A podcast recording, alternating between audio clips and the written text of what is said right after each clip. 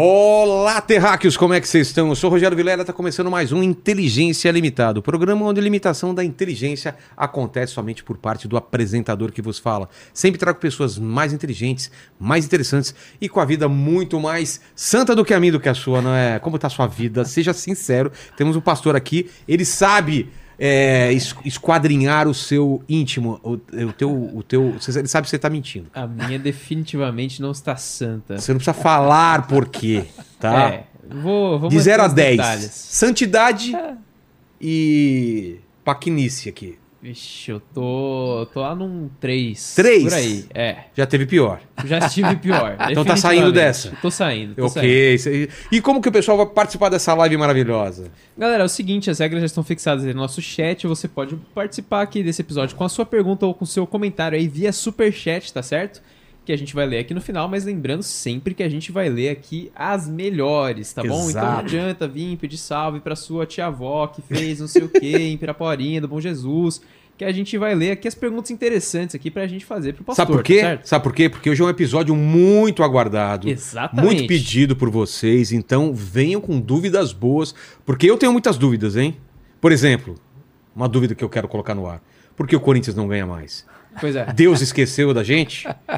Como corintiano, eu Deus tenho tem essa dúvida. favoritos, né? A gente tá na Bíblia. Tem lá Corinthians. É verdade, é verdade. Até a gente bebe, perde até na Bíblia, né?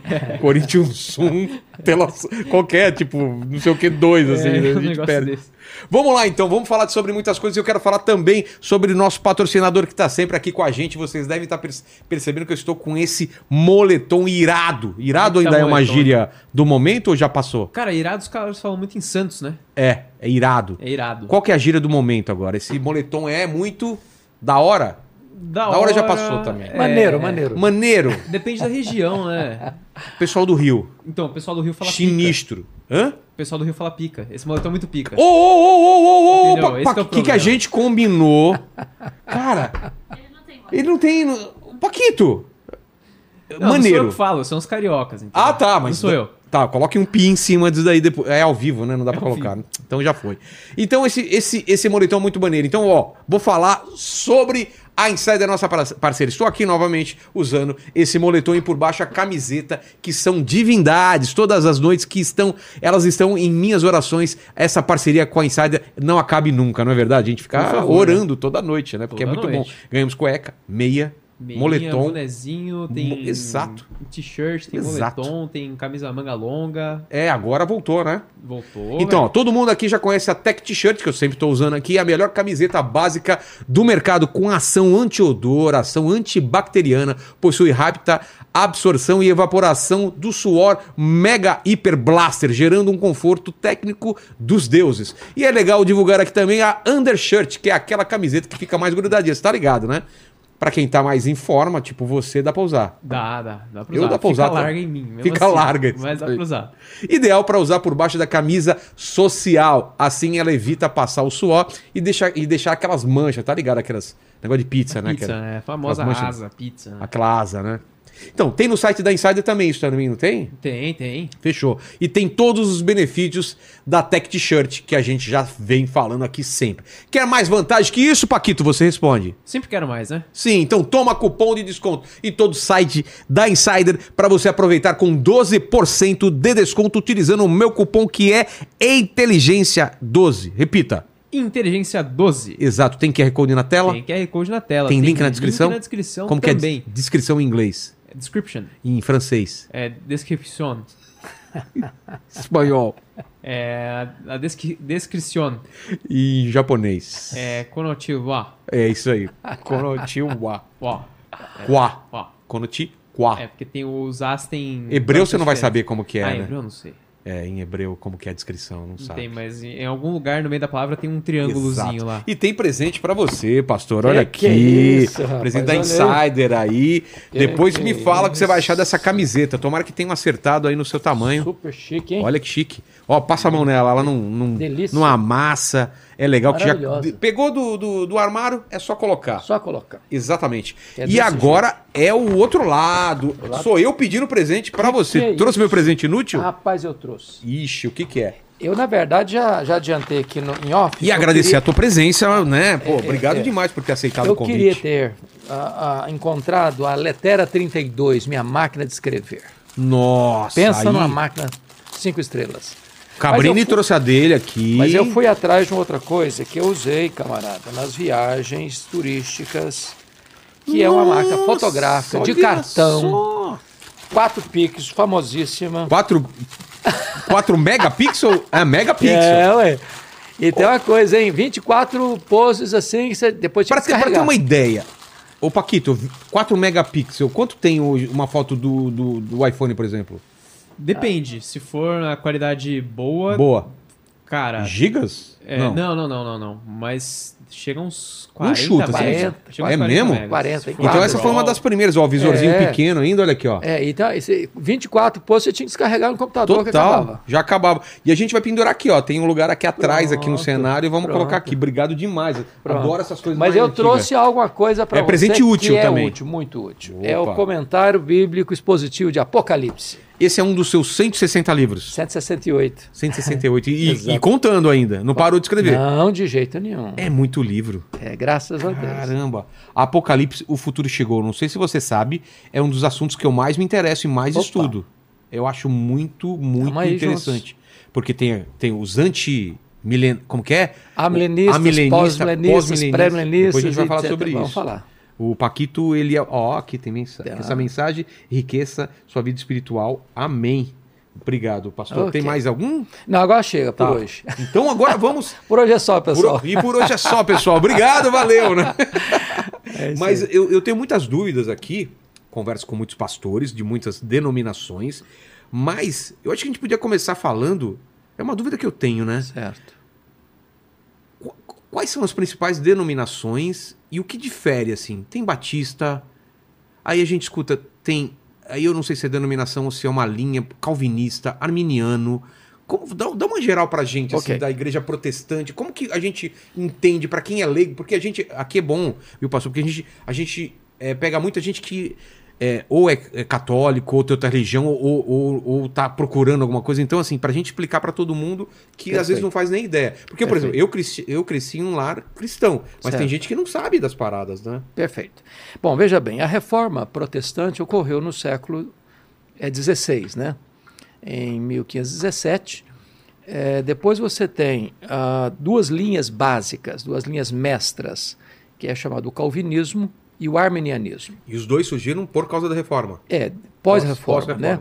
É, então, foi no sino de Dort, em 1618, 1619, na Holanda, em que essas duas linhas se enfrentaram num debate e naquele debate ficou definido o que nós chamamos de os cinco pontos do calvinismo, que são as linhas mestras do calvinismo, quais sejam depravação total, eleição incondicional, expiação limitada, graça irresistível e perseverança dos santos. O que, que, é depravação aí? Depravação total é uma boa pergunta. É, porque parece é, coisa... Pensou, é, é, coisa pesada. Uma não, pessoa não. depravada é... Então, o que, que significa isso? Não significa que o ser humano está depravado no seu grau superlativo, Sim. todas as pessoas. Mas significa que todos os seres humanos têm a, foram atingidos pela queda no seu sentido pleno, na sua razão, na sua emoção e na sua volição.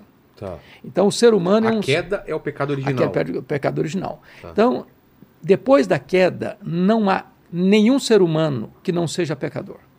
Todos pecaram. Nascemos pecadores. Nasce, nascemos em pecado. Em pecado me concebeu minha mãe, diz Davi.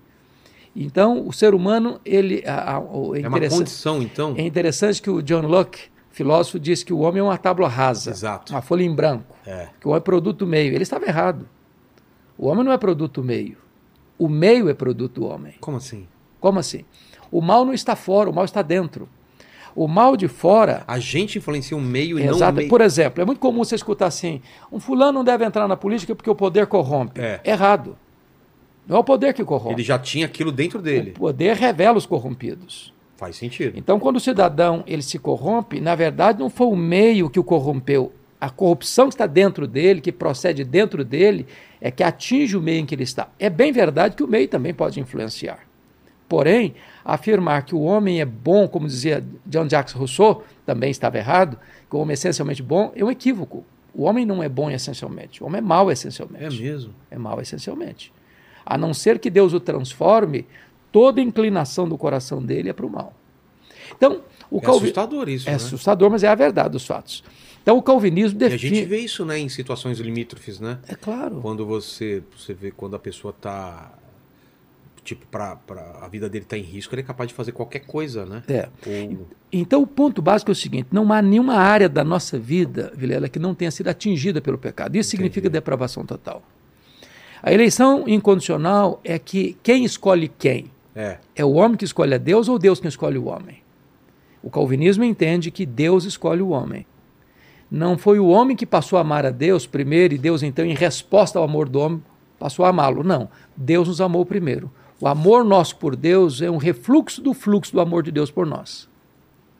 Quando diz que a expiação é limitada, é a obra de Cristo na cruz, é que a Cristo não morreu apenas para possibilitar a salvação. Ele morreu efetivamente para salvar. Ele morreu pela sua igreja, pelas suas ovelhas.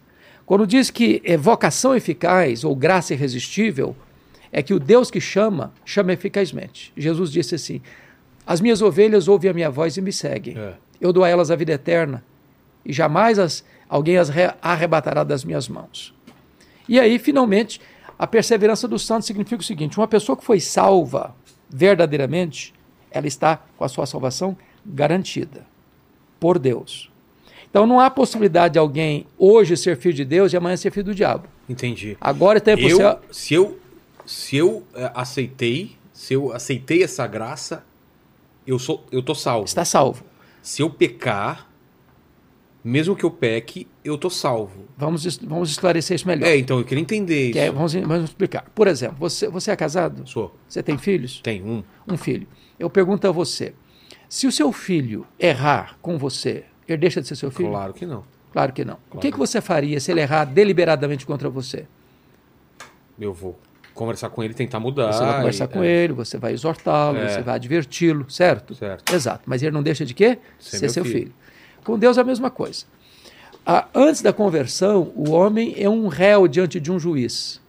Depois da conversão, o homem é um filho diante de um pai. Tá. Quando eu erro com Deus, eu não deixo de ser filho de Deus. Por exemplo, Ele tem um tratamento tem o de tratamento pai. Tá. de pai, disciplinar. Por exemplo, quando Davi, rei Davi, adulterou com Ba- Batseba, mandou matar o marido dela e depois casou com ela, tudo debaixo dos panos, sem que ninguém soubesse, aquilo foi mal aos olhos de Deus e ele sofreu muito por causa disso. Quando ele vai fazer a sua confissão de arrependimento, ele diz: Restitui-me a alegria da salvação. Ele não diz: Restitui-me a salvação, mas a alegria da salvação. Por exemplo, lá em 1 de João 5,13 está escrito assim: Filhinhos, estas coisas eu vos escrevo para que saibais que tendes a vida eterna. Não que tivestes, não tereis, que tendes. Eu estou com esse telefone na mão. Eu não tive, eu não terei, eu tenho. Exato. Então, quando você crê em Jesus, imediatamente você recebe o presente da vida eterna e a garantia dessa salvação. Isso é calvinismo. Por quê? Porque a soberania de Deus na salvação é a grande tese do calvinismo. Deus é soberano. Entendi. Na outra ponta, no arminianismo, é a ideia de que o homem não está totalmente depravado. Que o homem pode fazer a sua escolha, que o homem é livre. E que No, no calvinismo a gente não é totalmente livre, então? no calvinismo. Depois eu quero entender é, isso. Então vamos pegar a ideia de livre-arbítrio. Isso. A pergunta é: o calvinismo não crê em livre-arbítrio. O arminianismo, sim. O calvin... crê em livre-arbítrio? Não. O calvinismo crê em livre agência. Eu explico. Tá. Eu explico. Por exemplo, se você e eu hoje tomarmos a seguinte decisão aqui no programa, Tá. dia 11 de julho de 2023. Olha, a partir de hoje eu não peco mais. A partir de hoje eu não erro mais. Tá. Pergunto a você: É possível? é possível? Não. Não. Por que não? Porque em algum momento a gente vai cair. Por quê? Porque a nossa inclinação é para o Ah, erro. Tá. Livre-arbítrio só tinha Adão antes de pecar. Ele podia escolher não pecar. Hoje você e eu Ah, não Nesse podemos. sentido. Nesse sentido, é isso que é livre-arbítrio. Mas eu escolho os meus caminhos. Exatamente. Então eu isso, posso escolher entre a Claro. esquerda e a direita. pode, é eu isso. posso então, escolher i- entre viajar ou ficar. isso é livre agência. Ah, não é livre-arbítrio? Não, isso é livre agência. Você escolheu vir com, É, com usar o roupa- moletom hoje. Eu É. escolhi vir de um paletó azul. É livre agência? Isso é livre agência. Livre-arbítrio é o poder de escolher o bem e praticá-lo Tá. na sua plenitude. Nossa. É outra... É outra percepção. É, total. É. E os arminianos, então, acreditam, Que a inclusive, escolha que a gente tem escolha de é não sua. pecar. Por exemplo, a- qual a descrição que a Bíblia fala do homem antes da sua conversão? A Bíblia diz lá em Efésios 2 que Deus nos deu vida estando nós mortos nos nossos delitos e pecados. E a palavra mortos lá no grego é necros. De onde vem essa palavra necrotério? Exato. Morto, mesmo. né? Então, espiritualmente, o homem está morto. Um morto não decide, não age, não reage. Ou Deus, soberanamente, dá vida para ele, ou ele permanece morto. Tá. Então, é, a- a- o ensino muito consistente de toda a Bíblia é que salvação é uma obra de Deus, planejada por Deus, executada por Deus e consumada por Deus. Para que a glória seja de Deus e não do homem. Por exemplo, é muito comum você escutar assim: "Ah, no dia que eu encontrei a Cristo. Está errado. Por quê? Eu não encontrei a Cristo, foi ele que me encontrou. Ele não estava perdido, perdido estava eu. Entendi. Entendi. No dia que eu me converti, eu não me converti. Eu fui convertido. Eu não tenho o poder de mudar a mim mesmo. Foi ele que me transformou. O que, que diz lá na parábola do filho pródigo? Alegremos-nos e regozijemos-nos, porque este meu filho estava perdido e foi achado. Estava morto Exato. e reviveu. A salvação não é obra humana, a salvação é obra divina. De ponta a ponta, de A a Z, de alfa a ômega. Isso é calvinismo. Tá. E agora o ar- arminianismo. No arminianismo, você decide. Ou você rejeita. Vem de Armínio, Jacobus Arminius, Tá. que era holandês. É, você decide. Até não pecar? A- a- decide não pecar, não aceitar a salvação, rejeitar a salvação, no sentido de que você é que tem as rédeas na mão. Entendi. Você tem um controle. Então, é como se Cristo tivesse ido para a cruz, morrido na cruz, vertido o seu sangue.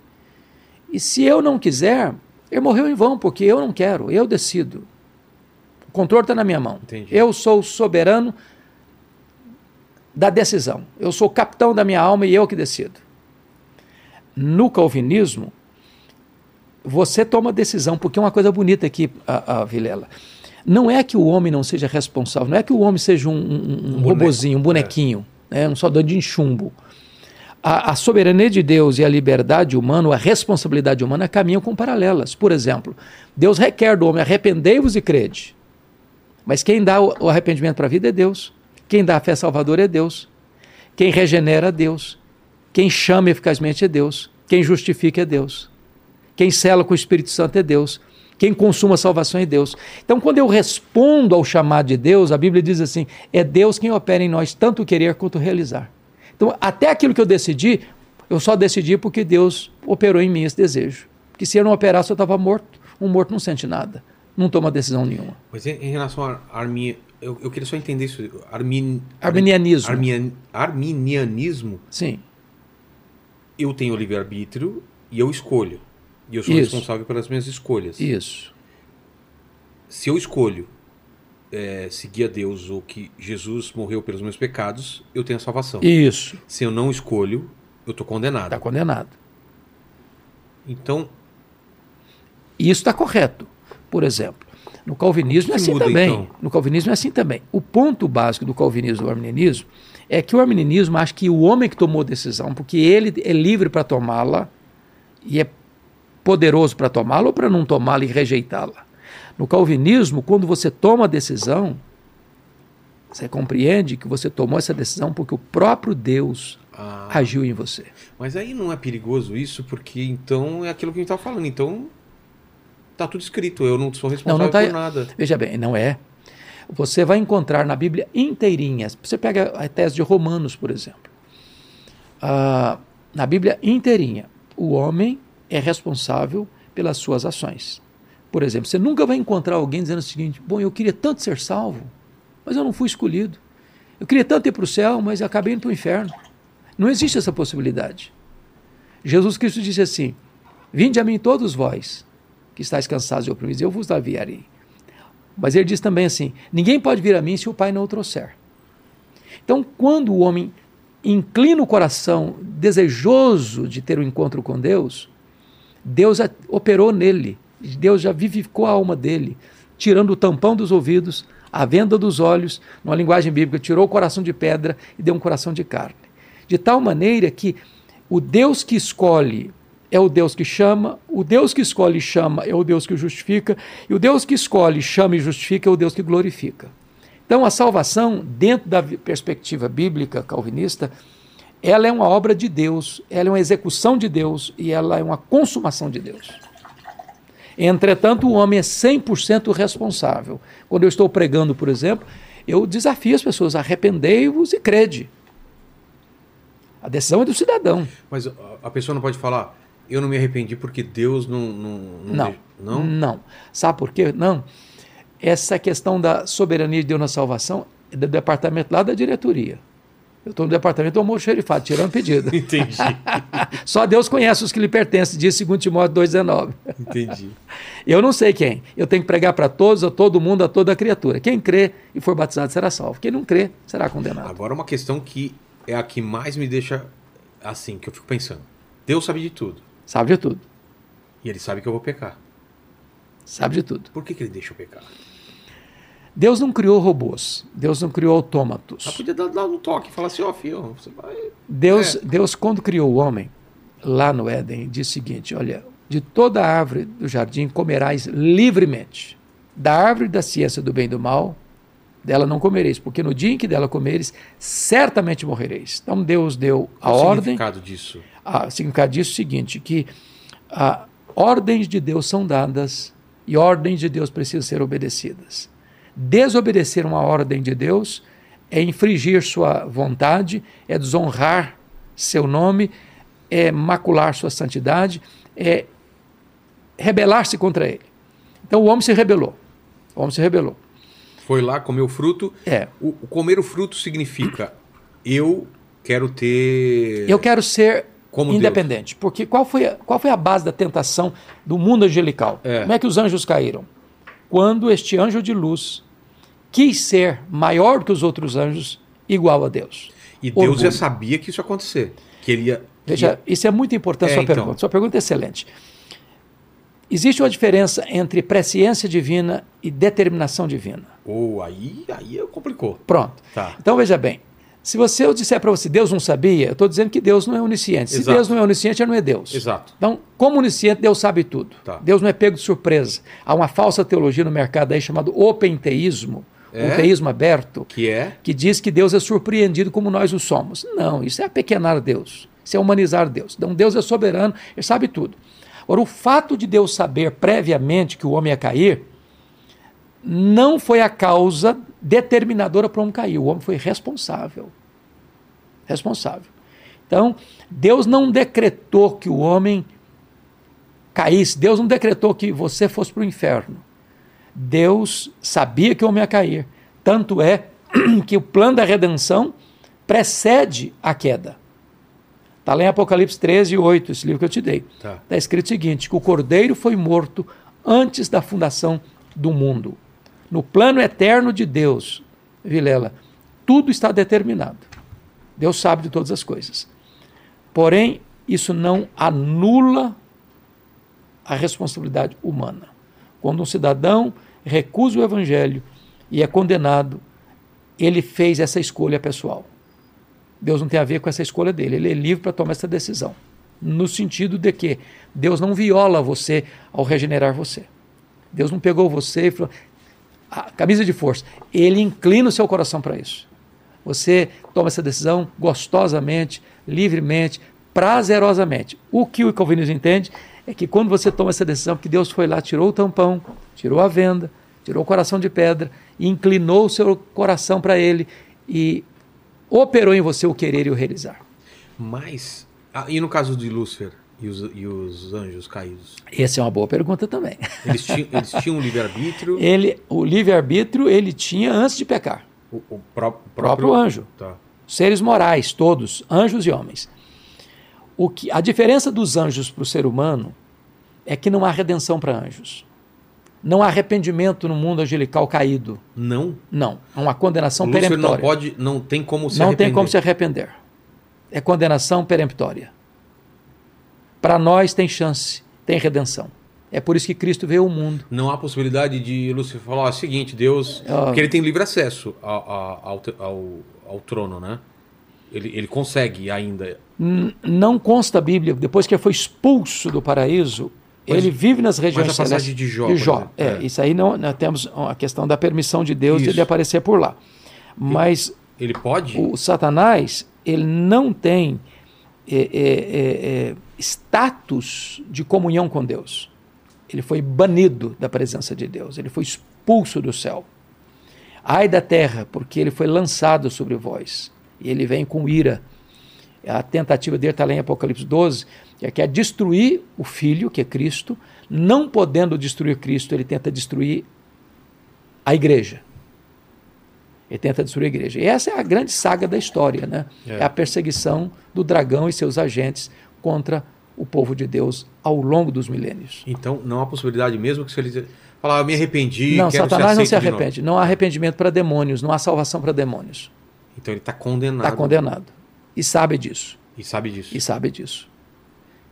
E se ele está condenado e sabe disso, por que ele quer fazer que a gente vá junto? Simplesmente por uma vingança? Porque, veja bem, é, se você perceber, a queda de Lúcifer tem a ver com orgulho.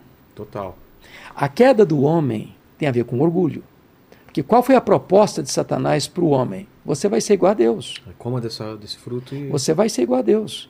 O homem, sendo a melhor das criaturas, estando num paraíso, tendo plena comunhão com Deus, sendo criado perfeito, colocado no lugar perfeito, tendo perfeita comunhão com Deus, Satanás conseguiu botar na mente dele que ele era um injustiçado de viver num paraíso, que ele, ele tinha potencial para mais. Ele era imortal.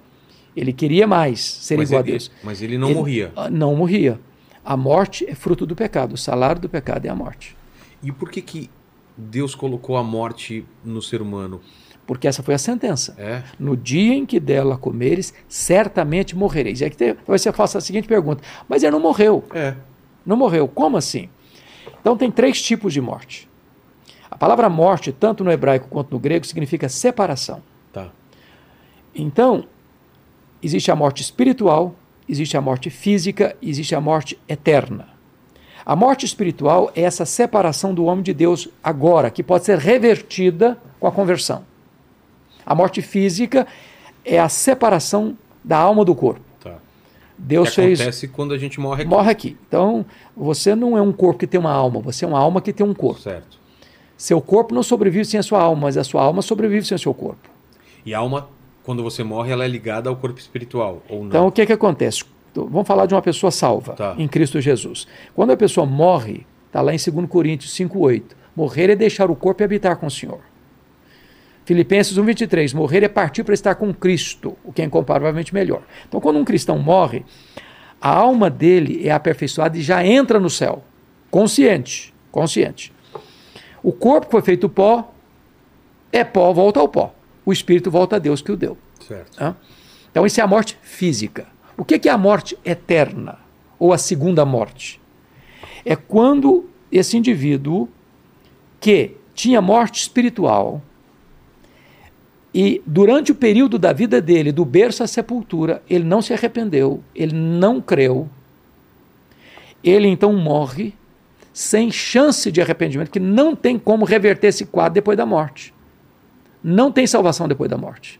Não tem missa de sétimo dia, não tem reencarnação, não tem qualquer coisa que se possa fazer para alguém que já morreu para reverter.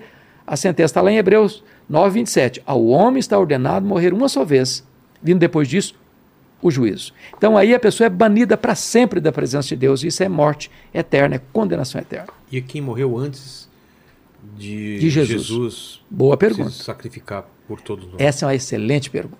Essa é uma excelente pergunta. Porque teve uma galera que morreu antes, né? É, é grande, hein? Muito. Inclusive profetas, né? E tudo mais. Boa, excelente pergunta, Vilela. Veja bem, a Bíblia apresenta Jesus como um único Salvador. Não há salvação em nenhum outro nome, está lá em Atos 4,12. Em nenhum outro nome dado entre os homens pelo qual importa que sejamos salvos. Como é que foram salvos as pessoas que viveram antes de Cristo? Olha, a figura de Cristo é a figura central de todo o Antigo Testamento. Então, eles creram no Cristo que havia de vir, no Cristo da promessa. O Cordeiro.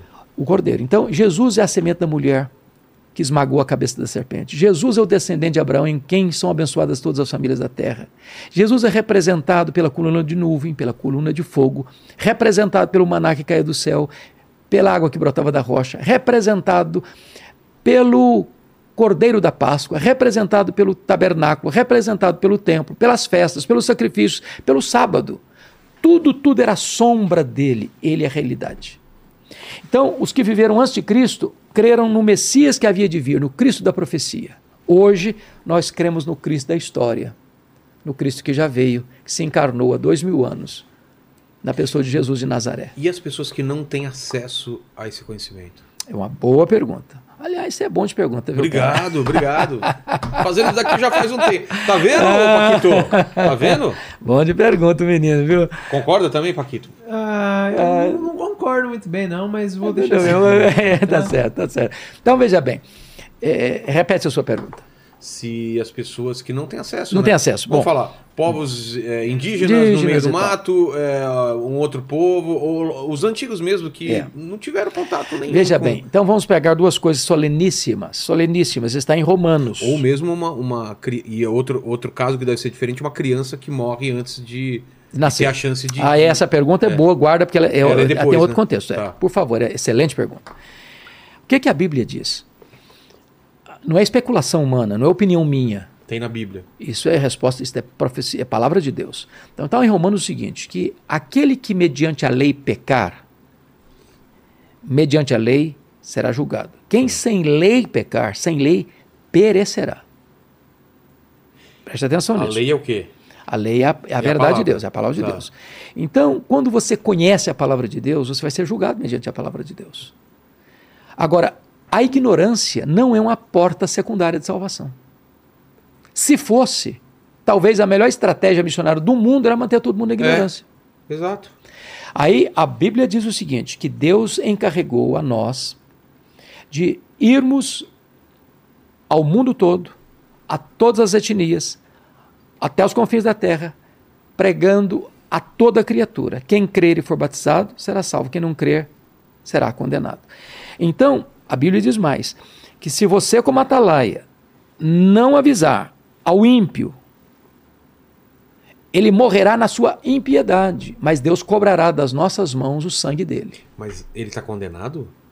A ignorância não é um caminho para o céu. Mas e aí? Aí é injusto. Veja bem, a responsabilidade é da igreja. É por isso, a, a Vilela, que a igreja tem uma responsabilidade vital de fazer missões. Fazer missões. Então, não há. Preste bem atenção na lógica das Escrituras. Se eu falar que a ignorância é o caminho para o céu, é um segundo caminho para o céu, eu estou dizendo que não é só Jesus que salva, a ignorância também salva. Mas vejamos mais. Lá em Romanos 1, está escrito o seguinte, capítulo 1, versículo 19 e 20, que os atributos de Deus, invisíveis, são conhecidos pelas coisas que Deus criou. De tal maneira que o homem é indesculpável diante de Deus. Está lá em Romanos am- também que Deus colocou dentro de você e de mim, de todos nós seres humanos, um tribunal moral. Deus se revelou de quatro maneiras. Deus se revelou na criação, Deus se revelou na consciência, Deus se revelou nas Escrituras, Deus se revelou em Jesus Cristo. Todos nós temos um tribunal dentro de nós, de certo e de errado. O índio selvagem está lá, nunca tocado pela cultura, tem. O cara que está na montanha mais gelada da Ásia, tem. O cara que está numa selva de pedra, morando numa cobertura, só vive blindado, tem.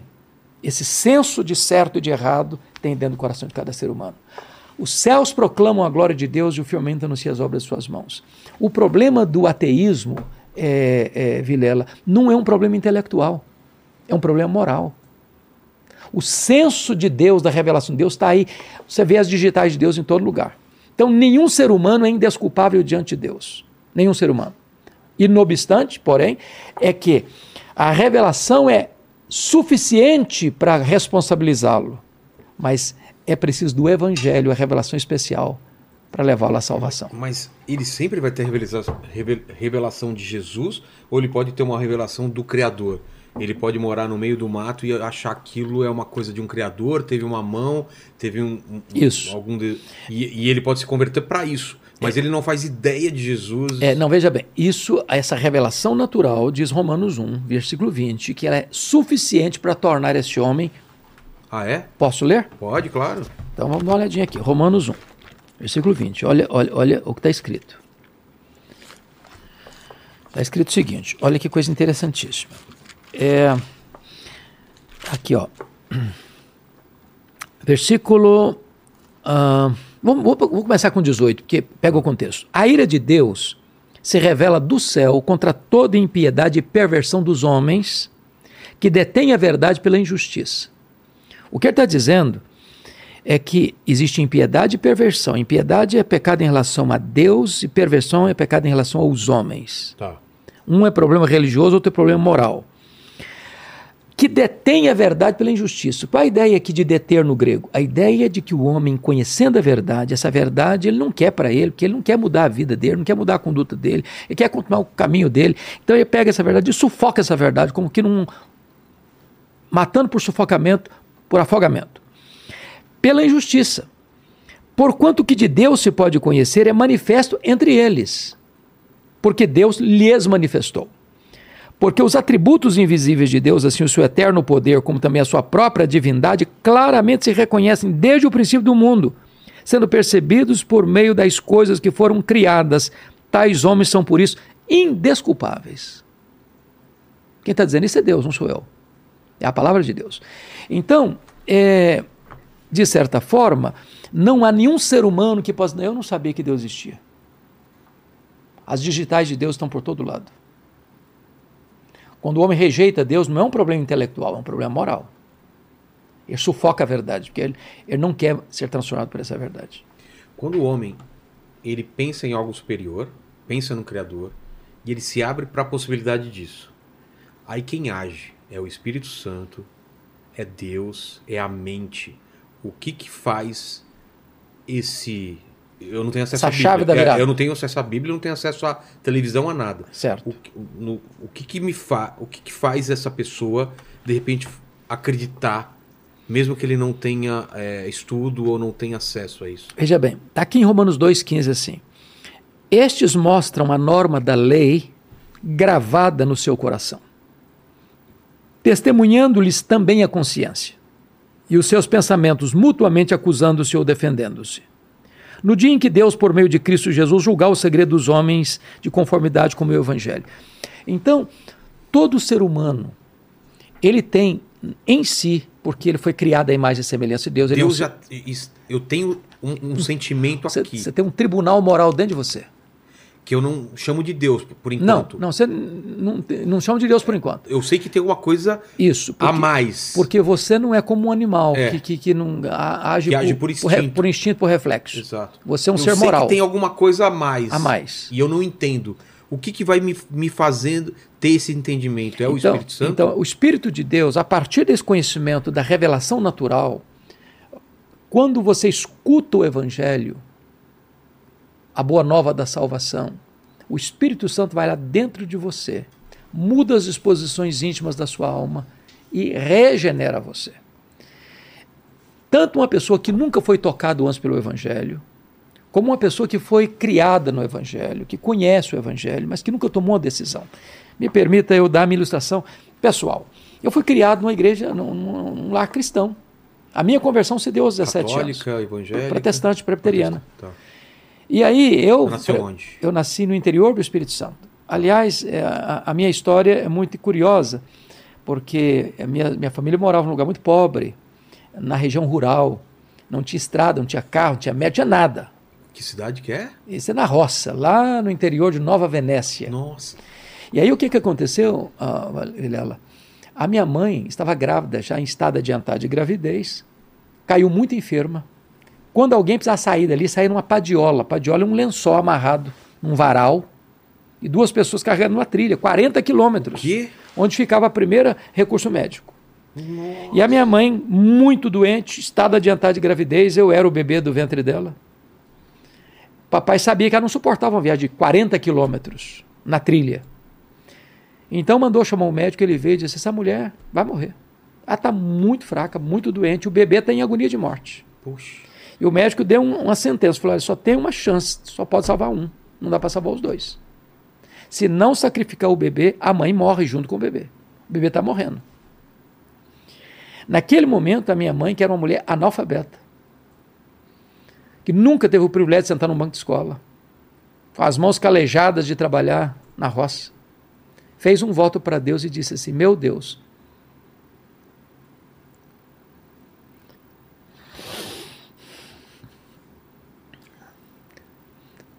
se tu poupares o meu filho, se tu poupares a minha vida, eu consagro este filho para ti, para que este filho seja um pastor, um pregador do evangelho. Deus ouviu minha mãe e eu nasci. Nasci na roça. Contra todos os. Contra todas as evidências e possibilidades. Fui calçar meu primeiro par de sapatos com oito anos de idade, com as mãos calejadas. Na minha região lá só tinha escola primária e eu tinha uma sede de estudar muito grande desde que eu aprendi a ter, ter consciência das coisas. Na minha casa só tinha um dicionário velho. Ah, é? Com 10 anos eu comecei a decorar o dicionário. de tanto que lia. Com 12 anos eu terminei a escola primária, nunca ninguém tinha saído dali para fazer além de quarta série primária. Por providência de Deus, minha professora, que me alfabetizou, estava se mudando para Vitória, capital do estado. E disse assim: Você tem coragem de vir comigo? Você que tem tanto sonho de estudar? Eu falei: Se meu pai e minha mãe deixarem, eu vou. É mesmo? Com 12 anos, eu nunca tinha visto uma lâmpada elétrica, lamparina de querosene. Sei. Com 12 anos, eu nunca tinha visto um aparelho de televisão. O quê? Com 12 anos, eu nunca tinha entrado numa cidade. Com 12 anos eu saí de casa, subi na carroceria de um caminhão para viver meu sonho de estudar. E qual era o teu sonho na época? Você meu ser sonho era ser político. É mesmo? Pasme você. É mesmo? E advogado. Eu não perdi um comício por nada. Você se lembra que os comícios eram feitos na praça, É. na rua, no palanque. A- a- Enquanto o último orador não descia. de caminhão. É, eu não descia, eu não ia embora. Sério? No dia que eu fiz 18 anos, me filiei num partido. E tinha meus sonhos. Até o dia que Deus me chamou para o ministério. E minha mãe nunca me contou o projeto dela com Deus. Não? Por quê? A minha mãe, analfabeta, mas sábia, Ela não queria te influenciar? e não queria me influenciar. Não queria me induzir. Te fazer aquilo um fardo pra você. É. Então, no dia que eu falei para a mamãe, Deus me chamou hoje para ser pastor, eu falei, meu filho, por isso eu orava antes de você nascer. É. E eu posso garantir uma coisa para você: se eu tivesse 10 vidas, eu queria ser pastor nas 10. Mas o, o que, que te tocou pra você pensar em ser pastor? Como Essa, foi? essa foi uma pergunta maravilhosa também. Eu estava conversando com um grande amigo, um líder espiritual da minha região, e eu disse para ele, falei, rapaz, olha, eu tenho um sonho na vida, eu quero ser político, eu quero ser advogado. Mas depois que eu tiver meu sonho realizado, no final da minha vida, eu quero ir para um seminário. E eu quero terminar meus dias servindo a Deus, na vida pastoral. Esse homem literalmente botou o dedo no meu nariz. Disse: Você quer dar as sobras para Deus. É. Depois que você. Deus quer você hoje com a sua juventude, com a sua força. Aquilo entrou no meu coração como uma flecha. Eu saí dali mil por cento convencido que naquele momento Deus me chamava para o ministério. Então, eh, a minha conversão se deu com 17 anos. Embora nunca tenha me ausentado fisicamente da igreja, nunca tenha me envolvido com coisas. Mas como que era antes dessa conversão? Era uma coisa mais. Eu ia para a formal? igreja, não, eu ia para a igreja, meu coração não estava lá. Não tava. Não estava lá. Aquilo me trazia alegria, eu, eu, não tinha, eu não tinha exultação na minha vida espiritual. E eu estava fazendo o quê? Dançando. Era época de rock and roll, Sim. liguei uma vitrola, estou dançando, pá, pá, pá, num domingo, depois da escola bíblica dominical, sozinho, numa casa de um amigo. Quando o Espírito Santo se agradou meu coração. Isso não satisfaz você. Eu tenho uma vida plena para você. Ali os, as escamas caíram, ali meus olhos inundaram de lágrimas de alegria, meu coração foi tomado por um gozo inefável. A partir daquele momento, eu comecei a ler a Bíblia vorazmente. A partir daquele momento, eu não perdi a oportunidade de falar do amor de Deus para as pessoas. A partir daquele momento, no domingo à tarde, eu saía sozinho, como um adolescente praticamente, de casa em casa, nos morros, batendo as portas, pedindo a oportunidade para as pessoas, para ler a Bíblia para elas, para falar de Jesus para elas. E a minha vida foi radicalmente transformada. Louvado seja Deus. E o que que, o que, que foi Foi, foi uma voz? Foi um sentimento? Como eu, foi eu não escutei uma voz visi- ou audível, mas é aquela voz interna, eloquente, doce, eficaz, poderosa, que você não tem dúvidas nenhuma de que o Espírito Santo está fazendo esse milagre dentro de você. Nova criatura, um novo ser, uma nova vida, nova ideia, novos pensamentos, novos sonhos, novos desejos. Aquilo que antes não me dava prazer, agora me dá prazer. Aquilo que me dava prazer, não me dá mais prazer. E aí? Aí tua cabeça mudou e falou: o que, que eu faço agora? Pois é. Então, com essa conversão, aconteceu um fato curiosíssimo. Porque meses depois, Vilela, eu pedi ao meu pai, que era um dos líderes da igreja, lá da roça, lá do interior. Falou, vocês não deixam eu pregar um dia na igreja? Que igreja que era? Presbiteriana, de um bairro chamado, um lugarejo chamado São Gonçalo, no interior do município. Um vilarejozinho. Tá. Ele falou, eu vou conversar com o pessoal lá. E eles me Já permitiram. tinha pregado antes? Nunca. Nunca? Nunca, nunca. E aí eu preguei pela primeira vez. E nunca mais parei de pregar. Hoje eu prego em torno de 600 vezes por ano. Você lembra qual foi a palavra? Lembro até hoje. Sobre o que, que você Foi? João 10, 10. O ladrão veio para roubar, matar e destruir. Mas eu vim para que tenham vida e vida em abundância. Foi o primeiro sermão. E nunca mais parou. Nunca mais parei. Louvado seja Deus. Faltou uma, uma pergunta em relação às crianças, né? Ah, que, que perfeito. morrem antes de, a sua de pergunta é maravilhosa. Veja bem, eu creio piamente nisto.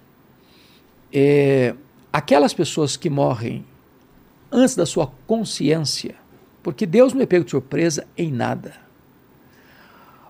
A causa da condenação é o pecado.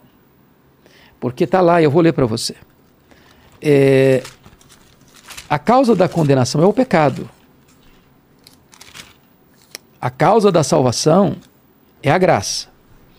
Então, é, o Senhor Jesus Cristo disse que quando o Espírito Santo vier, está aqui em João 16, quando ele vier, convencerá o mundo do pecado, da justiça e do juízo. Do pecado, porque não crê em mim.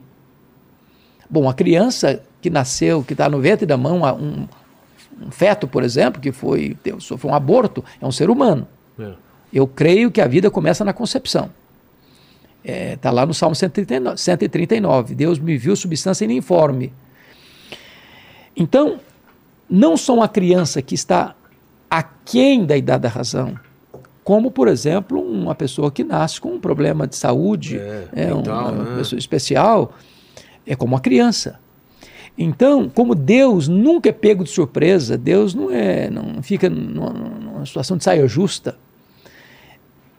Esta criança, ela é regenerada.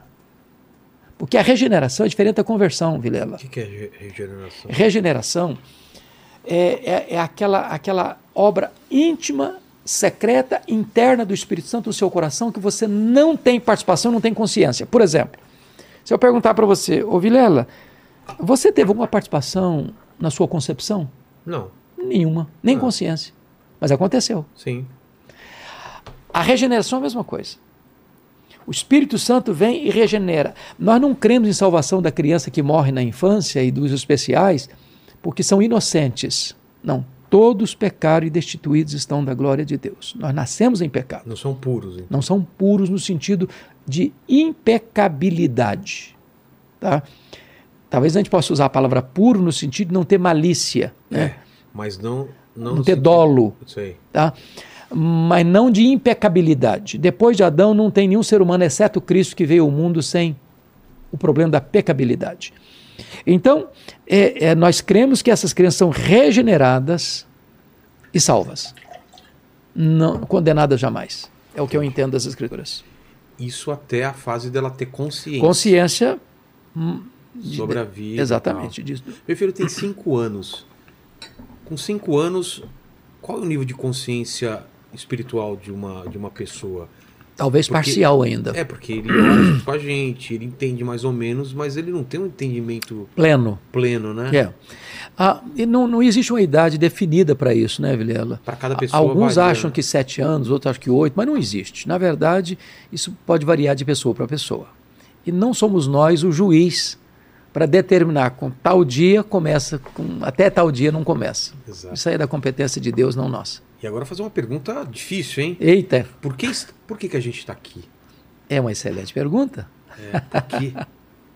Por que, que o Qual mundo pro... é como é e por que, que a gente está é. aqui? Qual então vamos, é nossa... então vamos dar essa resposta. A sua pergunta sua é fantástica. Eu estou gostando das suas perguntas, meu cara. Acho que eu tenho que voltar aqui. Ih, tem mais. De onde veio essa? Tem mais, hein? Veja bem. Qual o propósito da vida? Nós temos três concepções da história e do propósito da vida. Você tem a, a visão grega, que é a visão cíclica da história. Né? Então, as coisas estão aqui porque já foi assim, está sendo assim, vai ser assim. Você não tem um telos, você não tem um fim, você não tem uma consumação, você não caminha para lugar nenhum. Você está dando volta. Não tem projeto, a vida não faz sentido. Você tem a visão, a segunda visão, a segunda cosmovisão, é a visão é, existencialista do ateísmo. A vida não tem propósito. A vida é, um, é, um, é uma bolha de nada. É um mar do nada. A vida é matéria, acabou, não tem nada. Existe a, visão, a cosmovisão cristã. Na cosmovisão cristã existe Deus, que é criador, que é provedor, que é redentor, que é protetor, que tem um plano perfeito, eterno. Não só para o cosmos, não só para as nações, não só para as famílias, mas para você, para mim, para nós, individualmente. Quando nós fomos criados, formados, nascemos, a nossa vida não é desproposital, nós temos um propósito. Qual o principal propósito do homem? O principal propósito do homem, já dizia lá os teólogos Westminster, ah, da Inglaterra, que se reuniram na Abadia de Westminster de 1643 a 1649 para tratar disso. Diz que o fim principal do homem é glorificar, glorificar a Deus e gozá-lo para sempre. Então, qual o projeto de vida meu aqui? Não é apenas ganhar dinheiro, não é apenas ser uma pessoa conhecida, não é apenas escrever livros, não é apenas fazer podcast famoso e tão bem conceituado no Brasil. Não é apenas comprar, vender, casar, ter filhos. Tudo isso faz parte do pacote. Porém, o principal, o eixo, o vértice de tudo é glorificar a Deus.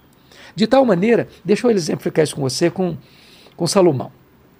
Salomão é uma das figuras mais intrigantes da Bíblia. É, o rei mais culto, mais sábio, mais rico, mais isso, mais aquilo.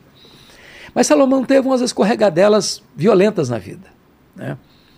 Para você ter uma ideia, você sabe disso, ele teve mil mulheres, 700 princesas, 300 concubinas, casamentos políticos, etc. e tal. O harém dele era talvez o maior, ou talvez foi o maior da história.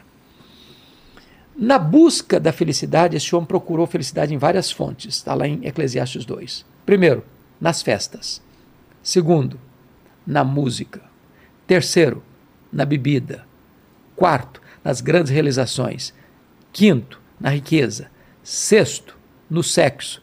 Sétimo, na fama.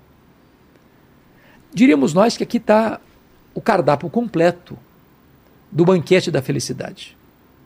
Depois de experimentar tudo isso e jogar todos esses baldes de prazer para dentro dele, ele descobriu que tudo isso não passava de bolha de sabão, de neblina, de névoa, de vento, de vaidade. Ou seja, o sentido da vida. Por que, que eu estou aqui? Eu não encontro sentido da vida no dinheiro, no sexo, na fama, na riqueza, nos bens, no sucesso profissional. Tudo isso é bom, tudo isso é dádiva de Deus, tudo isso é cuidado de Deus, é providência de Deus, mas nada disso em si preenche o vazio do meu coração. E ele responde por quê lá no livro de Eclesiastes. Capítulo 3, verso 11. Deus colocou a eternidade no seu coração. Só o que é eterno preenche esse vazio. Só Deus satisfaz. Porque senão a vida fica vazia, né? Fica vazia. Sem propósito. Sem propósito. Então é a pergunta filosófica: por que estou aqui? De onde eu vim? Por que estou aqui? Para onde eu vou? Eu vim de Deus, estou aqui para glorificar Deus, estou indo no encontro da glória de Deus. E a maldade e o mal no mundo? Essa é uma boa pergunta ele, também. Por que, que ele, ele existe? Apesar da, da graça de Deus, da gente estar tá aqui, por que, que existe o mal? Por que, que existe o mal? Primeiro, o mal é fruto do pecado. Né? Antes, então, não existia não, mal. Não existia mal. O homem vivia num paraíso, com tudo harmônico, com tudo perfeito. com plena harmonia. O pecado veio desagregar essa relação em quatro níveis. O pecado levou o homem a uma rebelião contra Deus, contra o próximo, contra si mesmo e contra o seu habitat. Natureza. Contra a natureza, contra os pecados que nós chamamos de os pecados ecológicos, né? O homem se tornou ou adorador da natureza no panteísmo ou predador da natureza, em vez de mordomo da natureza. O homem conspirou contra Deus. O homem conspirou contra o próximo, porque o próximo dele é a sua mulher. Entra ali uma fissura no casamento e o homem acusa a sua mulher. E ele atenta contra ele mesmo, porque agora ele é um ser carregado de culpa, de medo. Vem as, os problemas intrapessoais e os problemas interpessoais, decorrendo aí as guerras, os rumores de guerras e os conflitos e etc. Tudo isso consequência do afastamento de Deus, da rebelião contra Deus. Entendi. E a, a, se a gente for pensar num, num convertido, numa pessoa que as, ele pode voltar a pecar, Uhum. mas como ele tem uma, uma proteção, como você se proteger mais? Porque o mundo é, é mau, jaz no maligno, certo? Exato, Então a possibilidade de você ser afetado pelo mundo é grande. é grande. Como você se protege sem ser um cara que não assiste televisão, não lê livro? É, qual que é a tua visão sobre isso? Eu tenho que, que me isolar? Não. Eu não posso mais ler livro, escutar música, ir para algum lugar onde existe esse pecado? Ou eu tenho chance de viver uma vida plena, É. mas... Esse foi um equívoco cometido na Idade Média. Ah, é? gravíssimo no catolicismo romano eh, achavam-se achava-se que para você viver uma vida de santidade você tinha que fugir da sociedade Se isolar. se isolar da família ir para um mosteiro né, e às vezes até se autoflagelar isso é um algum tipo de pensamento. é, é aquela ideia que nós colocamos agora há pouco de um erro de achar que o mal está no meio no, ambiente não Que- dentro do coração Exato. então não adianta por exemplo se pegasse uma criança hoje acabou de nascer e você botasse essa criança numa incubadora ou num xingrilá ou numa bolha de só coisa boa, o mal estava dentro do coração dela. Ela poluirá esse ambiente. Porque o mal não está vindo de fora, o mal está aqui de dentro. Então, é, é, é, é, essa espiritualidade é equivocada. Isso gera também não só essa ideia ah, ah, de uma espiritualidade rigorosa, é, castrante, né? Como gera o legalismo farisaico, uma falsa santidade. Então, quando uma pessoa é cristão, tem gente que acha que ser cristão é botar um não na testa. É. Eu não posso beber, eu não posso fumar, eu não posso dançar, Não eu posso ir não no posso. churrasco de não- família. Não posso de família, não posso ir no cinema, não posso ir num campo de futebol, não posso isso, não posso aquilo, não posso ser corintiano, que aliás é um problema mesmo. Concordo, concordo. Hoje em dia é o problema. Brincadeira, eu amo os corintianos. Mas então o que, que acontece? Não é assim a vida espiritual. Você não foi tirado do mundo. Foi, tá, isso é a linguagem de Jesus lá no João 17. É. Eu não rogo que os tires do mundo, mas que os guardes do mal. Então você está aí convivendo com as pessoas e precisa conviver. Você é sal, você é luz. Você não é sal no saleiro, você não é luz debaixo de um caixote. Então, a espiritualidade genuína, verdadeira, ela, ela não é arrogante, não é autoindulgente, mas ela é presente, ela é influenciadora. Entendi. Ô, Paquito, em relação a esses assuntos, tem alguma pergunta interessante? Porque eu preciso fazer um xixi, eu tomei muita água aqui. Manda bala para uma pergunta e já volto aí. Tem, vamos lá. Ó, primeiro eu queria agradecer aqui o João Thiago, que se tornou membro aqui nessa live. É, eu vou ler aqui uma pergunta do Matheus Quaresma. Ele falou aqui: Boa noite, sou formado e trabalho com ciências, biológicas no meu caso. É, não tenho dúvidas de que a evolução das espécies é, é a descoberta de um fato, mas sinto vontade de voltar para a igreja. É possível ser cristão sem negar este fato e outros fatos científicos? Muito obrigado pela pergunta, Matheus. Matheus Quaresma. Mateus Quaresma, obrigado, Matheus, pela sua pergunta. Veja bem, é, essa questão de dizer que o evolucionismo é ciência e que o cristianismo é crendice, que, ou melhor, que o criacionismo é crendice, não é uma afirmação que mereça todo o crédito. Não é bem assim a verdade dos fatos. É, o criacionismo não é artigo de fé, o criacionismo não é artigo de ciência, o criacionismo não é artigo de fé e de religião, o criacionismo é artigo de ciência. Uh, nós temos quatro ideias básicas que hoje são aplaudidas como verdades científicas, mas que não têm, não têm a evidência dos, das provas. Né? Por exemplo, você tem a ideia grega de que a matéria é eterna. Não, a matéria não é eterna. A matéria foi criada. A matéria foi criada. Eterno só Deus o é. Está lá em João 1,3, é algo muito importante. Todas as coisas foram feitas por intermédio dele, sem ele nada do que foi feito se fez. Segunda tese é a tese da geração espontânea, que o mundo pariu a si mesmo, deu origem a si mesmo. Não, o mundo não chamou a existência a si mesmo. Ele não, ele não gerou a si mesmo, ele não, ele não surgiu de moto próprio. Terceiro, a ideia da mega explosão cósmica casual, que o mundo surgiu mediante Big o Bang. Big Bang. Parece-nos que falta também evidência das provas aí, porque, veja você, a, a desordem não produz a ordem. O caos não produz o cosmos. Uma explosão casual não produz um universo tão vasto, com leis tão precisas, com movimentos tão cirúrgicos. Por exemplo, por exemplo, por que, que nós estamos aqui no planeta Terra? Foi uma explosão casual que nos deixou aqui? Ou nós acertamos na loteria milhares de vezes? Ou tem um plano nisso? Nós estamos rigorosamente onde deveríamos estar. Por exemplo, se nós estivéssemos mais longe do Sol, morreríamos congelados. Ou mais perto. Se nós estivéssemos mais perto do Sol, morreríamos queimados. Nós estamos rigorosamente onde deveríamos estar. Acaso? Não. Plano.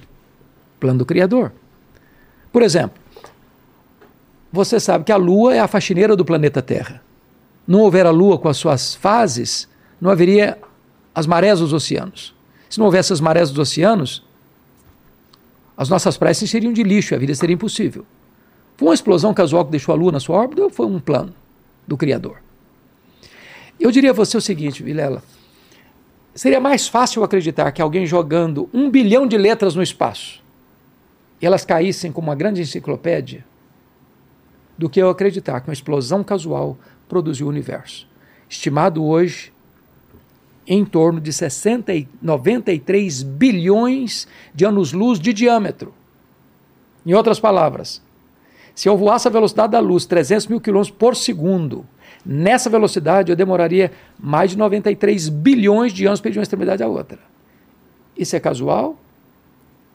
Ou foi feito por um Criador onipotente? Por exemplo, a terceira ideia do evolucionismo. Charles Darwin, em 1859, lançou o seu livro Origem das Espécies em Londres. O livro Origem das Espécies tem em torno de 800 verbos no futuro do subjuntivo. Suponhamos, suponhamos, suponhamos, suponhamos, suponhamos. Falta evidência das provas.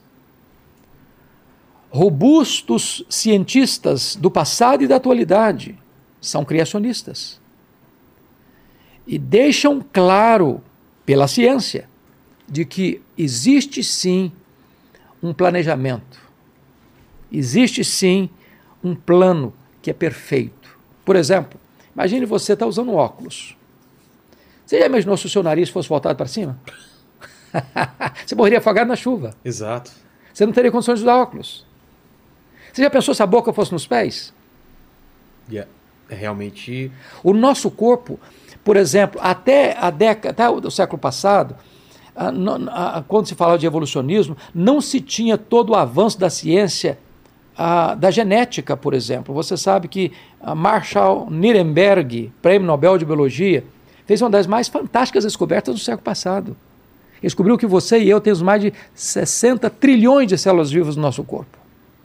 Cada uma dessas células tem 1,70m de fita DNA onde são gravados e computadorizados todos os seus dados genéticos.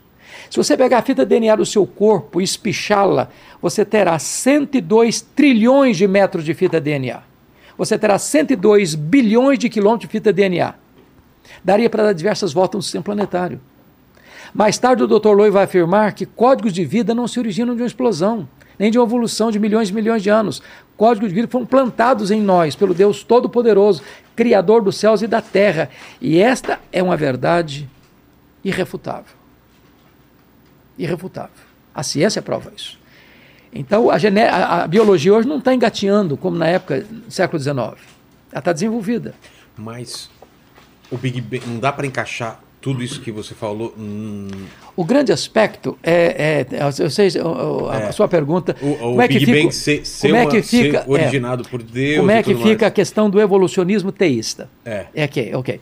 Então veja bem, nós temos grandes autoridades hoje que defendem essa tese, alguns evangélicos também. O, o grande problema, Vilela, é o seguinte: é, primeiro é que chamar de ciência é complicado, porque ciência é uma coisa que você prova, não tem prova, é suposição, suposição.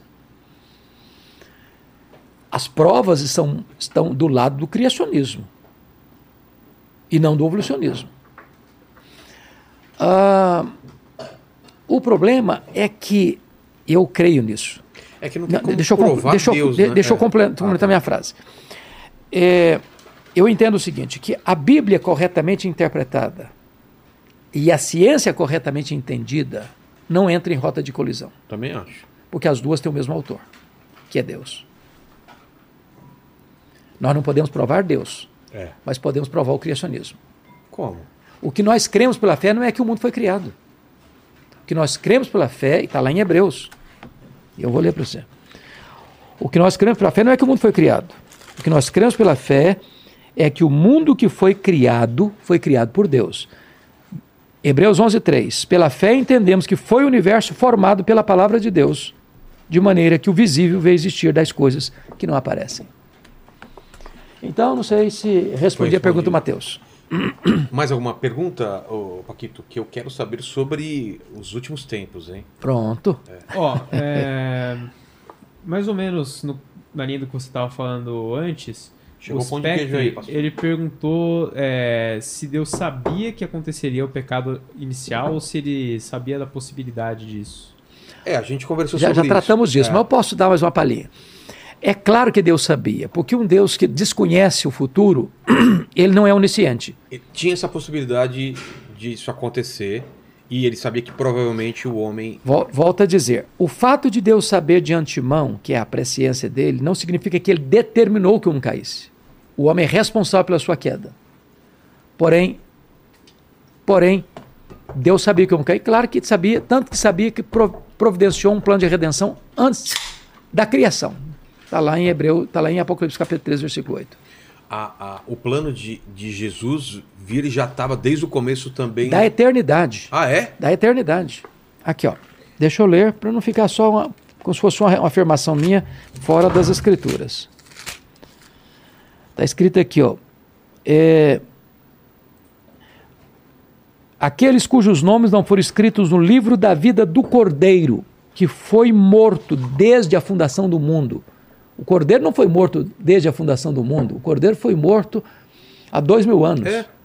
Então ele já estava planejado. O plano de desde- de, o- os planos de Deus, Vilela, são eternos. Deus não usa rascunho nos seus planos. Deus não precisa lançar a mão do plano B porque o plano A fracassou. Deus não precisa atualizar seus planos. Nem a palavra de Deus precisa ser atualizada, nem ressignificada. Ela não é nova nem velha, ela é eterna. Essa é a verdade das Escrituras. Tô mastigando, Paquito, agora o que eu faço? Ixi, e agora? E ele também. Eu também. Ô, Paquito! Já tô terminando, manda aí. Ó, é, também sobre isso, o, o Wanderson Pontes, ele é, perguntou aqui, na sua opinião, você consegue enxergar que após o pecado da desobediência no Éden, Eva ficou grávida e que ali existem duas sementes, onde Deus fala em Gênesis 3,15? É, essa é a pergunta, né? Aí ele falou, é, eu vejo duas sementes, uma de Adão e outra da serpente. Como assim? Entendeu, pastor? Eu acho que eu mais ou menos entendi. É? A pergunta não está bem sementes. clara. É, porque. Mas é, eu acho que eu vou entender o que ele tá entendi, falando. É que na Bíblia diz em Gênesis, né, que ali no Éden, é, a partir do pecado é, inicial, Original, é, cita que existiriam duas sementes, né? E aí ele Eu perguntou explico se ele isso. acredita que as sementes seriam de Adão e Eva, que ele disse que na visão dele, na interpretação dele, as sementes são é, de Adão e outra da serpente, né? Como se fosse uma semente Então, do bem uma do eu mal. vou, eu, eu vou explicar, eu vou, vou clarear a pergunta Tá. para explicar. Eu vou ler o texto de onde ele está tirando essa conclusão tá. dele para esclarecer. É, quando acontece a queda lá no Éden, Deus vai sentenciar a serpente, vai sentenciar Eva e vai sentenciar Adão. Serpente, para entender, é Ser Lúcifer ou não? É Lúcifer. No caso aqui, uma personificação, porque é o Lúcifer, que é um espírito, não tem corpo, se personifica usando um aparelho, usando um instrumento para tá. se, se, aparecer. Então está escrito aqui o seguinte: a, a fala de Deus à serpente. Versículo 14 e 15. Então o Senhor Deus disse à serpente: Visto que assim fizeste, maldita és entre todos os animais domésticos, e o és entre todos os animais selváticos. Rastejarás sobre o teu ventre e comerás pó todos os dias da tua vida. Porém, inimizade entre ti, ou seja, entre a serpente e a mulher, entre a tua descendência, ou seja, a descendência da serpente, e o seu descendente. E o seu descendente, descendente da mulher. Este descendente da mulher te ferirá a cabeça. E tu, descendência da serpente, lhe ferirás o calcanhar. Então, o que está acontecendo aqui? É. Quem é o descendente da mulher? É Jesus. Ah, é? É. Quem esmagou, quem, quem esmagou a cabeça da serpente? Ah, tá. Jesus. Exato. Então, nós teríamos a partir daí, então, duas linhas duas gerações. A geração descendente da serpente, que não é demônios, não. Que que São é? seres humanos caídos. E você vai ver isso materializando em duas gerações, a descendência, a geração de Caim e a geração de Sete. E aí depois você vai ver lá em Gênesis que é o casamento interracial entre os descendentes corrompidos de Caim e os descendentes da, da geração piedosa de Sete vão se casar e a terra vai se corromper a ponto de Deus olhar e não ver ninguém exceto um homem, chamado Noé. E Deus então exerce o seu juízo na história. Então, o descendente da serpente são todos aqueles que se opõem a Deus, se opõem ao projeto de Deus. E o descendente da mulher que vai esmagar o cabeça da serpente vem dessa linhagem santa por meio de Sete, e depois você vai perceber de Abraão. Mas não é contaminada também em algum momento? Sim, é contaminada ah, tá. no sentido de pecado, todo Exato. pecado. Mas tá. a, a, descendência que vai andar com Deus, vai se tornar povo de Deus, vai ser separado por Deus. E, e aí a questão não é, a pergunta, ele está confundindo, sementes, é. ele tá confundindo Adão e Eva, não. É. O ponto, ele está falando de duas coisas aqui, só. Ele falou uma semente de Adão e, e outra, outra de Eva. Serpente. Não, não é, é, não, serpente e uma do, do, Adão, não é? É, a ideia não é de Adão, a ideia aqui é da mulher. O, o, o semente da mulher, o descendente da mulher aqui, está falando de Cristo. E é Cristo que vai esmagar a cabeça da serpente. E o descendente da mulher, ou seja, essas duas gerações. Mas ele esmaga no, no Apocalipse ou, ou, na, na cruz? Ah, é? Na cruz. Quando Cristo morreu na cruz. Eu vou, vou ler para você. Tá não é um termo literal de esmagar assim de, com a serpente, mas é o que a Bíblia vai mencionar que Cristo vai fazer na cruz do Calvário. Está em Colossenses 2. Está escrito o seguinte: quando Cristo foi para a cruz, tendo cancelado o escrito de dívida que era contra nós, que constava de ordenanças, o qual nos era prejudicial, removeu inteiramente, encravando na cruz, despojando os principados e as potestades, publicamente os expôs ao desprezo, triunfando deles na cruz. A ideia de vitória esmagadora. Entendi. Então, Jesus derrota, ele desfez as obras do diabo. Ele tem uma derrota aparente, mas na verdade é uma vitória. Porque aos olhos das pessoas ele perdeu, ele morreu. E ele ressuscitando, ele tem a vitória. É, então é exatamente isso que está colocando. Quando o diabo, e Paulo coloca isso lá, se, os, se as pessoas soubessem, o diabo soubesse, porque é como se fosse uma conspiração de Quando Cristo. Quando ele viu Cristo sendo é, crucificado, ele falou: venci, né? É, venceu. Se soubessem disso, jamais teriam crucificado o Senhor da glória. Porque, Exato, porque crucificando. Parecia que estava levando a uma vitória é, retumbante. Exato. E, na verdade. Deu tudo errado, né? Quando Jesus entrou na morte, arrancou as, a, a, o aguilhão da morte, matou a morte e ressurgiu, inaugurando a imortalidade. E na cruz, então, Jesus esmaga a cabeça da serpente. Porque a nossa redenção, ela é conquistada na cruz. Isso é um ato maravilhoso, porque a cruz, é, é, Deus exerce ali duas coisas muito importantes. A cruz é o exemplo máximo do amor de Deus, e a cruz é o exemplo máximo da justiça de Deus. Por que, que Jesus morreu na cruz? Será que ele morreu porque sucumbiu diante do poder de Roma? Porque ele sucumbiu à, estratégia do sinédrio? Porque foi traído por Judas, negado por Pedro? Porque Pilatos covardemente o condenou, apesar de estar ciente da sua, da sua inocência? Por que, que ele morreu na cruz? A Bíblia diz que ele morreu na cruz porque o Pai o entregou por amor. E Deus amou-nos quando nós éramos fracos, ímpios, pecadores, inimigos.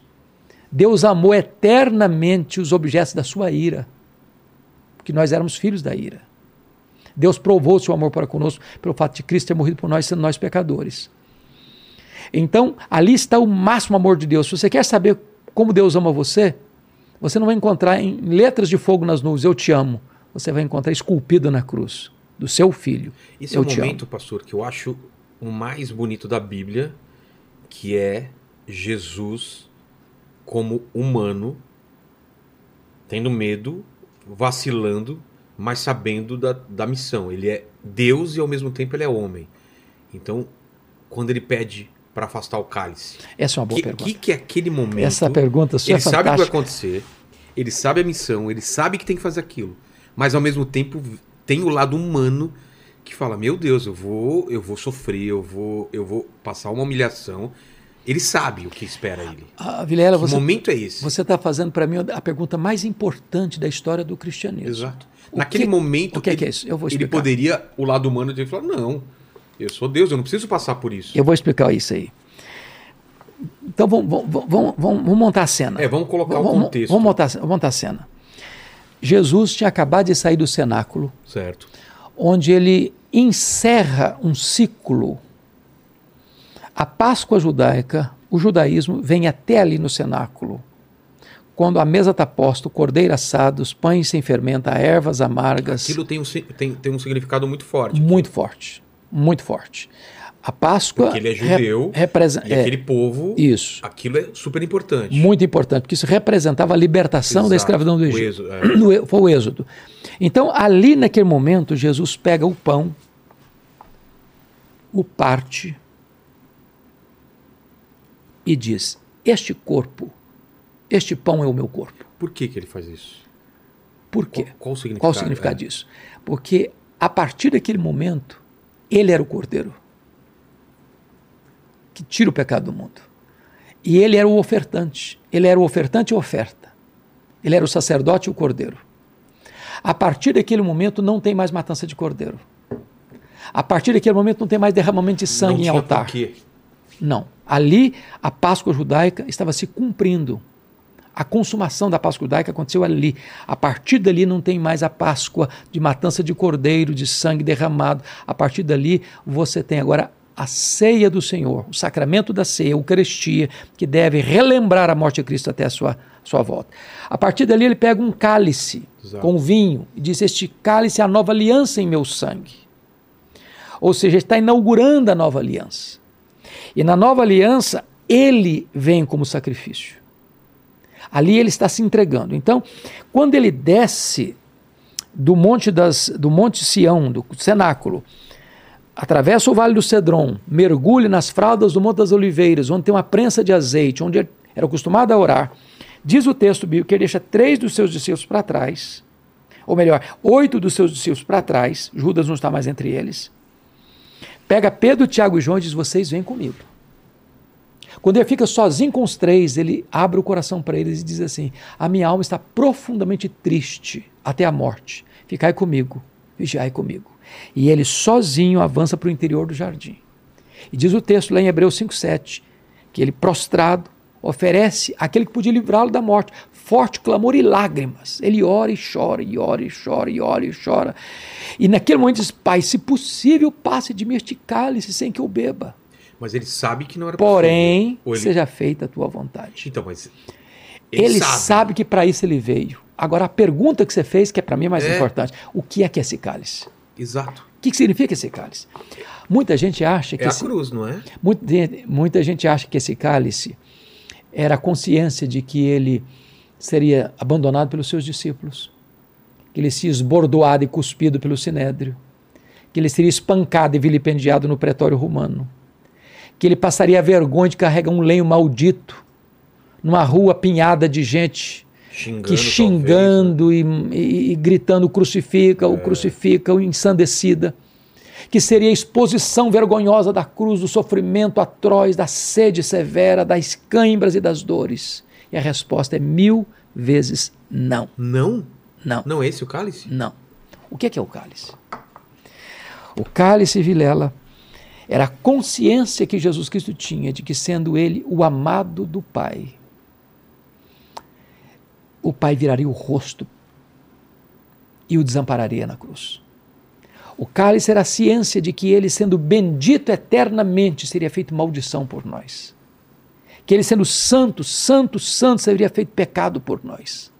O cálice era a consciência de Jesus de que na cruz o Pai, o Pai, lançaria sobre ele, conforme Gênesis 53, a iniquidade de todos nós. E diz que ali não tinha beleza nele. Ele foi feito pecado por nós. Toda sujeira nossa, toda maldade nossa, toda corrupção nossa, toda violência nossa, todo pecado nosso foi lançado sobre ele. E diz a Bíblia que agradou ao Pai moê-lo naquela cruz. Ele suporta a ira de Deus que devia cair sobre a sua, sobre a minha, sobre a nossa cabeça. Ele sente a ira de Deus nele? Nele. Nossa fuzilando-o. Ali na cruz, Deus cumpriu a sua justiça. Nele, no Filho, para não punir, nós, punir a nós. Essa é, isso aí é a essência do cristianismo. Sem isso não tem cristianismo.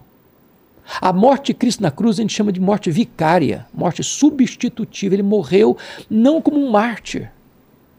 Não foi a cruz, porque se você olhar para a história da igreja, teve mártires que sofreram ah, mais. Que foram decapitados. Que, que foram... morreram crucificados, é. passaram um dia inteiro na cruz, jogados aos leões, queimados vivos, torturados até a morte. O sofrimento dele foi sofrimento vicário. Quando eu sofro, por mais que eu sofra, eu sofro pelos meus pecados. Jesus sofreu pelo nosso pecado. Isso é que significa o cálice. Tão amargo. E ele sofreu dor física, dor espiritual. O que, que ele sofreu lá? Ele sofreu fisicamente, moralmente, espiritualmente. Agora, deixa eu dizer uma coisa maravilhosa para você. Você se lembra que no segundo round de oração veio um anjo para consolá-lo. É. No terceiro round, ele não chora apenas. Ele, chora ele sangra. Isso, por que, que o que, que significa isso? Significa que a dor, isso a medicina explora, explora isso. Pelos poros a, ele a, a intensidade do sofrimento dele, da agonia dele era tal que os vasos sanguíneos começam a se romper. E ele começa a suar sangue. Mas quando ele se levanta do período, do terceiro período de oração, não tem mais angústia. Por quê? Não tem mais angústia, porque ele estava completamente rendido ao projeto do Pai e o Pai o preparou para aquele momento. Então, para você perceber, quando a turba chegou, capitaneada por Judas Iscariotes, armada até os dentes, foi Jesus quem se apresentou. A quem buscais? Está lá em João. A Jesus Nazaré, pois sou eu, e caíram por terra. Quando Jesus foi levado para o sinédrio e eles cuspiam nele, batiam com um caniço na cabeça dele, ele está firme como uma rocha. Depois, na sexta-feira de manhã, eles levam para o pretório romano. Quem está desesperado é Pilatos, ele está é. firme, sereno. Quando ele está caminhando com a cruz, as mulheres estão chorando atrás dele e ele pergunta: por que vocês estão chorando por mim? Não chore por mim, não, chore por vocês, por vossos filhos. Quando ele está pregado na cruz, ele transforma aquele patíbulo de horror num palco para a glória de Deus e profere sete palavras na cruz: Pai, perdoa-lhes. Hoje mesmo estarás comigo no paraíso. Filho, eis aí a tua mãe. Mãe, eis aí teu filho. Deus meu, Deus meu, por que me desamparaste? Tenho sede está consumado. Pai, nas tuas mãos entrego o meu espírito. Cada palavra dessa é rica de significado. Então, qual o significado de ele, Pai, por que me abandonaste? Por quê? Porque naquele momento ali, ele tinha assumido o seu lugar, mas, o meu lugar. Mas Deus abandonou ele? Literalmente. No sentido de que Deus aplicou no seu filho o golpe que devia aplicar em mim. Ah, tá. Porque, uh, Não Vilela, Deus se retirou. Vilela, deixa eu dizer uma coisa maravilhosa para você. A doutrina essencial do cristianismo, que foi o ponto básico da reforma, chama-se justificação pela fé. O que, que é justificação pela fé? O que, que é isso? Quando eu disse lá no começo do calvinismo que você pode ter certeza da sua salvação, uma vez salvo, salvo para sempre. E, e, não que você possa viver do jeito que você quiser viver, que está salvo, não, nada disso. Quem é salvo busca santidade, quer andar com Deus. Mas, o que, que aconteceu? Quando você crê no Senhor Jesus como seu salvador pessoal, significa o seguinte: que houve três transações na cruz e isso é operado a seu favor. Primeira transação na cruz, a Bíblia diz lá em 2 Coríntios 5, versículo uh, ah, 19: Deus estava em Cristo reconciliando consigo o mundo, não imputando aos homens as suas transgressões. O que é imputar? Botar na conta dele. É. Então Deus não botou na sua conta o seu pecado, a sua dívida. Qual o tamanho da sua dívida com Deus? Impagável. Numa parábola que Jesus contou, de 10 mil talentos, um homem precisava trabalhar 150 mil anos no primeiro século para ganhar 10 mil talentos, ou seja, impagável. Deus não botou na sua conta essa dívida. Botou na dívida, na conta de quem? Aí responde a Bíblia, 2 Coríntios 5, 21. Aquele que não conheceu o pecado, Deus o fez pecado por nós. Deus pegou toda a sua dívida e botou na conta do seu filho, lá na cruz. O que que Jesus fez com a sua dívida? Ele rasgou a sua dívida, anulou-a e a encravou na cruz e deu um brado na cruz.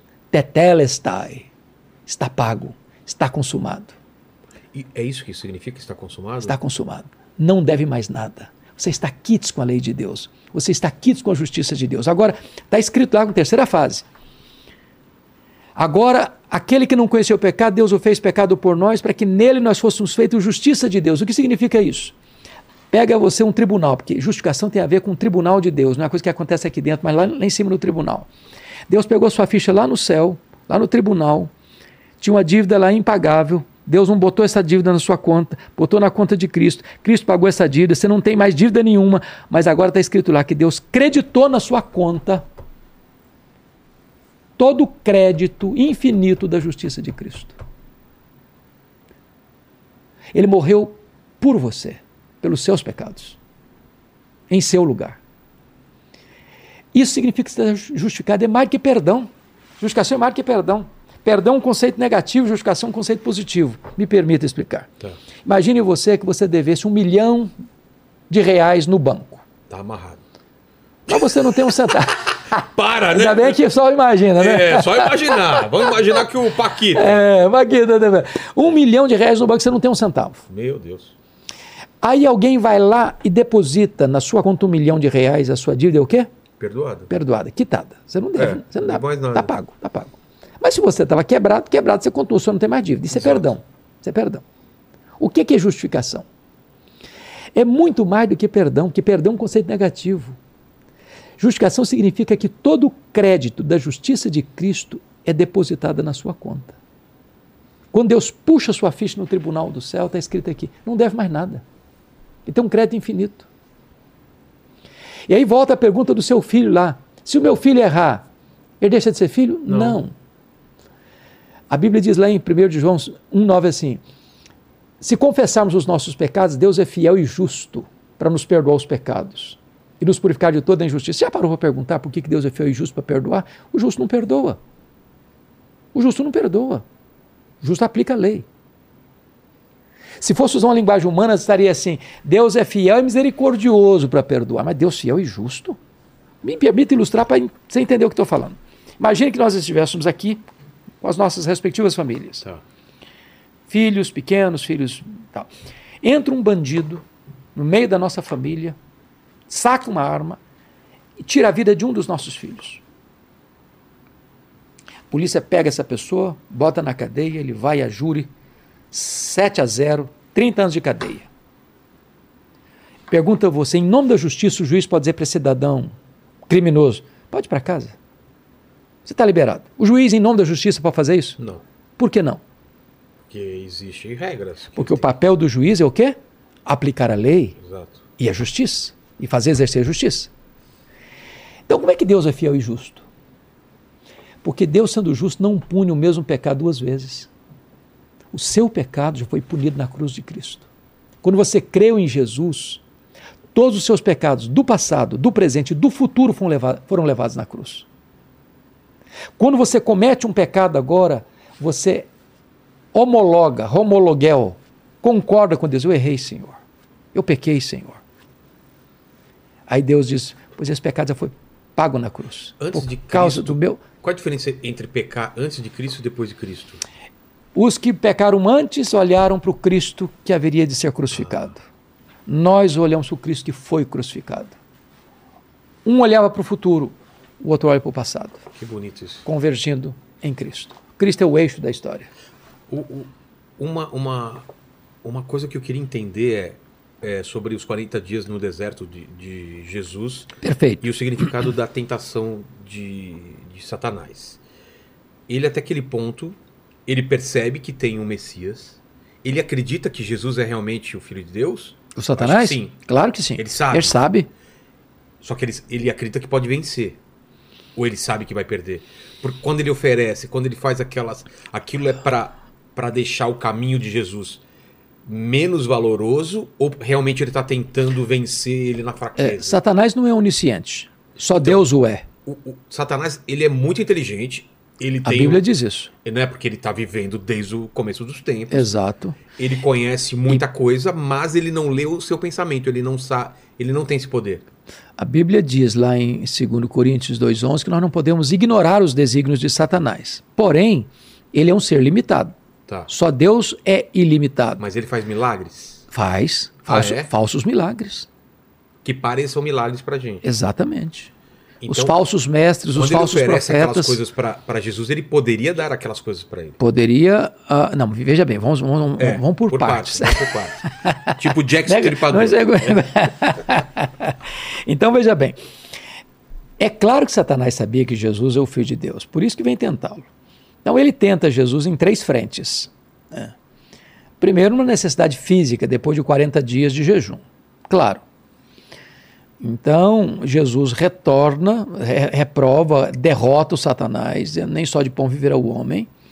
Jesus não age em benefício próprio e não age por sugestionamento de Satanás. Porque a tese é essa: se és filho de Deus, ou já que és filho de Deus, então faça alguma coisa. É. Segundo, ele tenta Jesus numa falsa confiança. Atira-te daqui para baixo e cita a Bíblia. É interessante isso.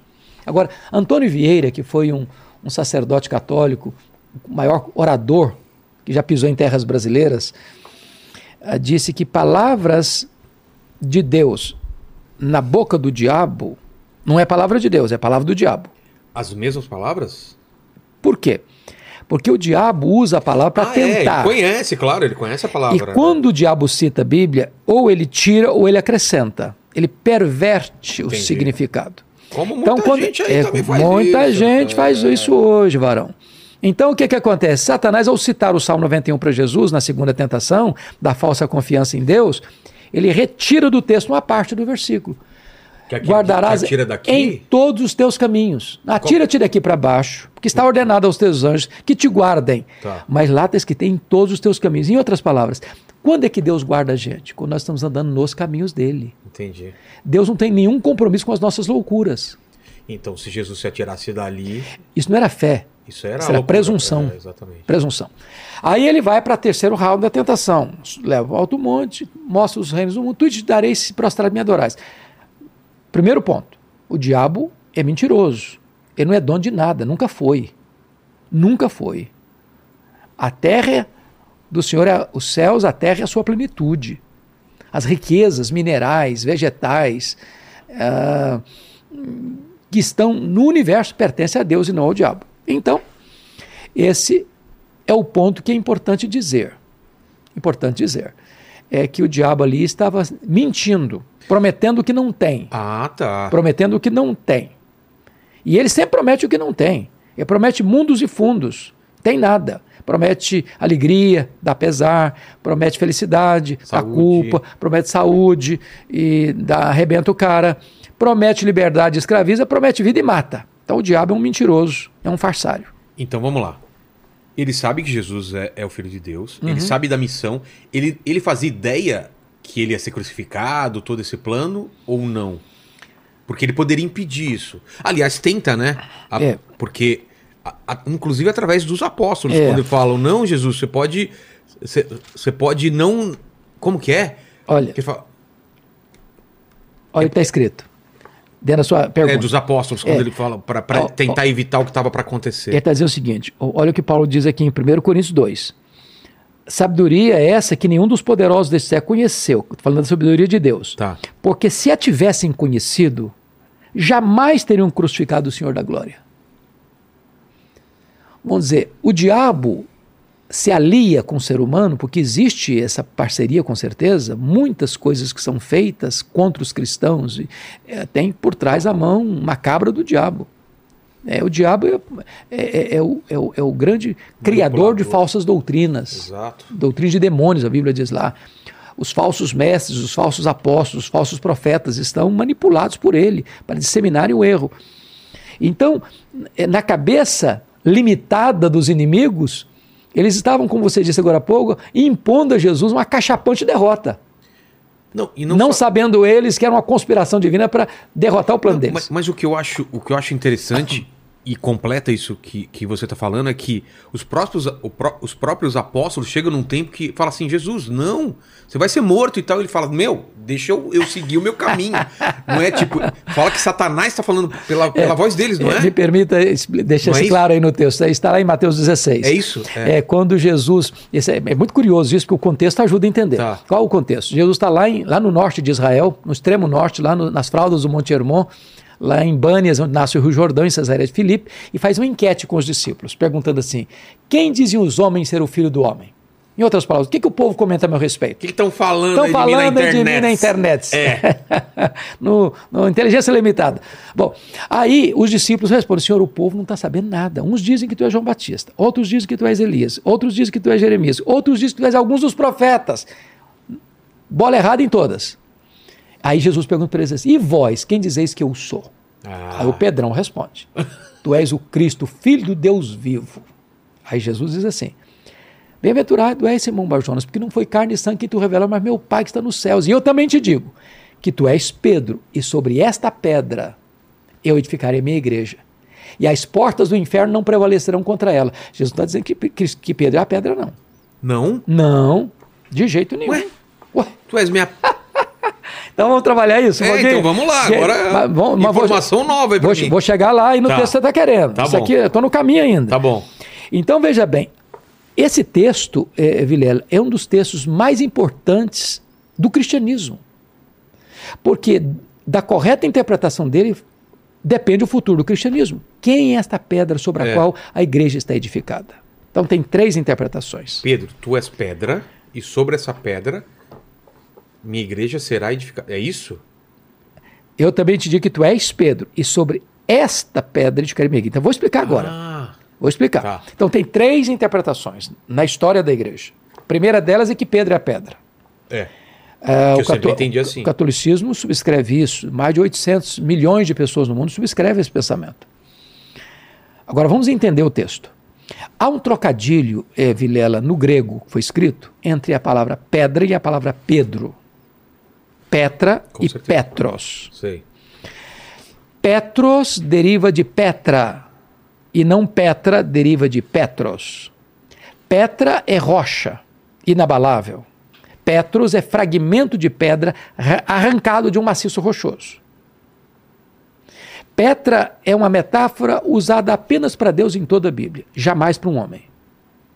Então, o que Jesus está dizendo é o seguinte: Eu também te digo que tu és um fragmento de pedra, mas sobre esta rocha, que sou eu. Ele está falando sobre ele? De ele, sobre ele. Todo o contexto da passagem está falando de Jesus. Ah. Sobre esta rocha que sou eu, sobre esta pedra que sou eu, edificarei minha igreja. Mas tem mais. Pega comigo o contexto do pronome. O pronome. Esta e essa. Você sabe que em português tem diferença. Sim, esta é para alguma coisa próxima, essa para A mesma coisa, coisa em inglês. É mesmo, This e that. Tá. A mesma coisa do grego. This, that é uma coisa. Isso. Tá então, por exemplo, eu estou com a minha Bíblia aqui. Certo. Eu digo esta Bíblia. É. Se eu colocar minha Bíblia do lado de lá da mesa, essa. e essa Bíblia. Exato. Se Jesus tivesse a intenção de dizer que Pedro era pedra, ele teria eu também te digo que tu és Petros, e sobre essa pedra eu te minha igreja. Mas não foi o que eu disse. Eu também te digo que tu és Petros, fragmento de pedra, mas sobre esta pedra, sobre esta rocha, eu edificarei minha igreja. Segunda interpretação é que a pedra é a declaração de Pedro. Onde esta declaração. Não, a terceira. A primeira não, que é, que é, que Pedro. Pedro é, a segunda, a segunda é, que é, é Jesus. não, a segunda é que é a declaração de Pedro. Ah, tá. Tu és o Cristo, onde esta declaração foi feita, tu és o Cristo, filho do Deus vivo, aí a igreja está estabelecida. Mas na primeira, na primeira ainda, só me lembrar uma frase importante em latim. Tá. A frase é essa: Ubi Petrus ibi ecclesia. É uma frase em latim. Onde está Pedro? Aí está a igreja. Então, fechando a primeira linha. Segunda linha é a declaração de Pedro. Terceira linha, eu penso assim, e os cristãos, via de regra, pensam assim: Cristo é a pedra. Cristo é a pedra. Então, Jesus é o fundamento da igreja, é isso que o texto está dizendo. Paulo, concordando com isso, lá em 1 Coríntios 3,11, diz assim: Ninguém pode lançar outro fundamento além daquele que já foi posto, o qual é Cristo Jesus. Faz muito mais sentido. O, essa, essa é, faz muito claro, mais sentido. O próprio Pedro pregando lá no, lá no sermão em Jerusalém, disse que Cristo e não ele é a pedra sobre a qual a igreja está edificada. Ah, é? Pedro vai dizer isso. Na sua primeira carta, o Pedro vai reafirmar isso, que a pedra é Cristo.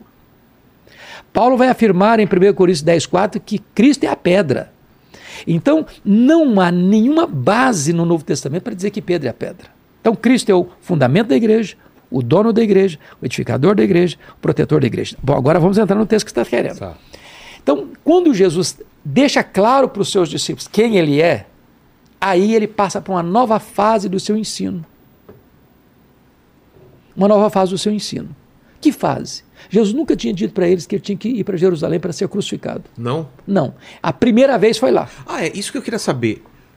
Ele controla as informações. Ele é. não fala todo o plano. Não, logo de cara não. Tá. Ele, vai, ele, vai, ele vai falando. Vai sendo paulatinamente. paulatinamente. Então, pela primeira vez, Jesus abre o verbo com os discípulos. Quando? Em que momento? Logo depois que ele afirma que ele é a pedra, que a igreja está edificada sobre ele. Tá. Em seguida, em seguida, passo, ato contínuo. Tá. Aí, quando Jesus afirma ah, para os discípulos: olha, é, é, necessário que o filho do homem suba para Jerusalém e seja entregue nas mãos dos principais sacerdotes e escribas para ser crucificado. Aí o Pedrão chama Jesus à parte. Ei. Logo depois de afirmar que ele é o filho de Deus. E passa a reprovar Jesus. Tem piedade de ti mesmo. Que negócio é esse? Larga a mão dos pensamentos soturnos, de doentio, de morte. Pensa diferente. E aí Jesus olha e diz: arreda Satanás. Então. És para mim causa de tropeço cogitas das coisas dos homens e não das coisas de Deus. Agora pense comigo, se a igreja tivesse edificada sobre Pedro, ela estaria edificada sobre uma areia movediça. Agora, o que Jesus não disse, vamos entender. Primeiro, Jesus não chamou Pedro de Satanás. Segundo, Jesus não chamou Pedro de endemoniado. Terceiro, Jesus não mandou Pedro arredar. Quando ele fala afasta de mim, Satanás, o que, que ele está dizendo? Afasta de mim, Satanás. Ele está dizendo o seguinte: está mandando Satanás arredar e não Pedro. Satanás que estava induzindo Pedro, hum, induzindo entendi. Pedro a afastar Jesus do propósito de Deus. Porque ele tem esse poder de influenciar. Satanás tem parecer, o poder de induzir. E que parecer que aquilo é um pensamento do teu. Pedro. Para o Pedro, por, Botando poderia palavras parecer, da boca do Pedro. Poderia parecer que é um pensamento dele, mas era influenciado. O que está dizendo assim: Satanás, você arreda. O Pedro não. O Pedro fica. Entendi. O Pedro é meu discípulo. E em Pedro eu vou continuar investindo. O que acontece logo depois disso? O que acontece logo depois disso, uma semana depois, essa é boa pergunta, sua pergunta, maravilhosa. Uma semana depois, está lá em, em, em, Lucas 9, em Mateus 17, que Jesus sobe para um alto monte para orar. E leva quem? Pedro, Tiago, João, e ele é transfigurado. E aparece Moisés e Elias falando com ele em glória sobre a sua partida. A palavra partida no grego é êxodos que representa a libertação. A cruz seria o nosso êxodo. Foi na cruz que Jesus nos libertou. Essa transfiguração seria o quê? Diz o texto que Jesus resplandeceu o rosto, resplandeceu o corpo, resplandeceu as vestes. Aquilo era uma espécie de antepasto, antegosto do que seria a glória. Do que seria a ressurreição? A ressurreição e a glória. Mas ele não sobe aos céus nessa não, hora. Não, não, não. Uma... É uma representação disso. E Moisés tá. e Elias vêm representando os profetas e representando a lei. E ali então, a partir dali, Jesus desce. E está escrito lá em Lucas 9, 51 e 53, que todo mundo podia ler no semblante de Jesus que ele estava indo para Jerusalém. Ou seja, Jesus não vai para Jerusalém inocentemente, ele não vai pegar, ser pego de surpresa, ele não vai lá e é surpreendido por uma trama. Ele está no controle.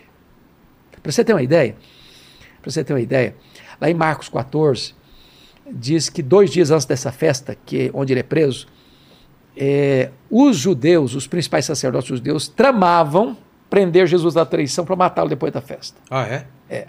Mas em Mateus 26, que é o texto paralelo, diz que dois dias antes da festa é Jesus quem diz que vai ser entregue nas mãos dos principais sacerdotes e escribas para ser crucificado. Ou seja, quando os homens acham que eles estão no controle, eles estão apenas cumprindo um plano e um propósito já estabelecido por Então Deus. aí vem uma pergunta agora. Vamos lá.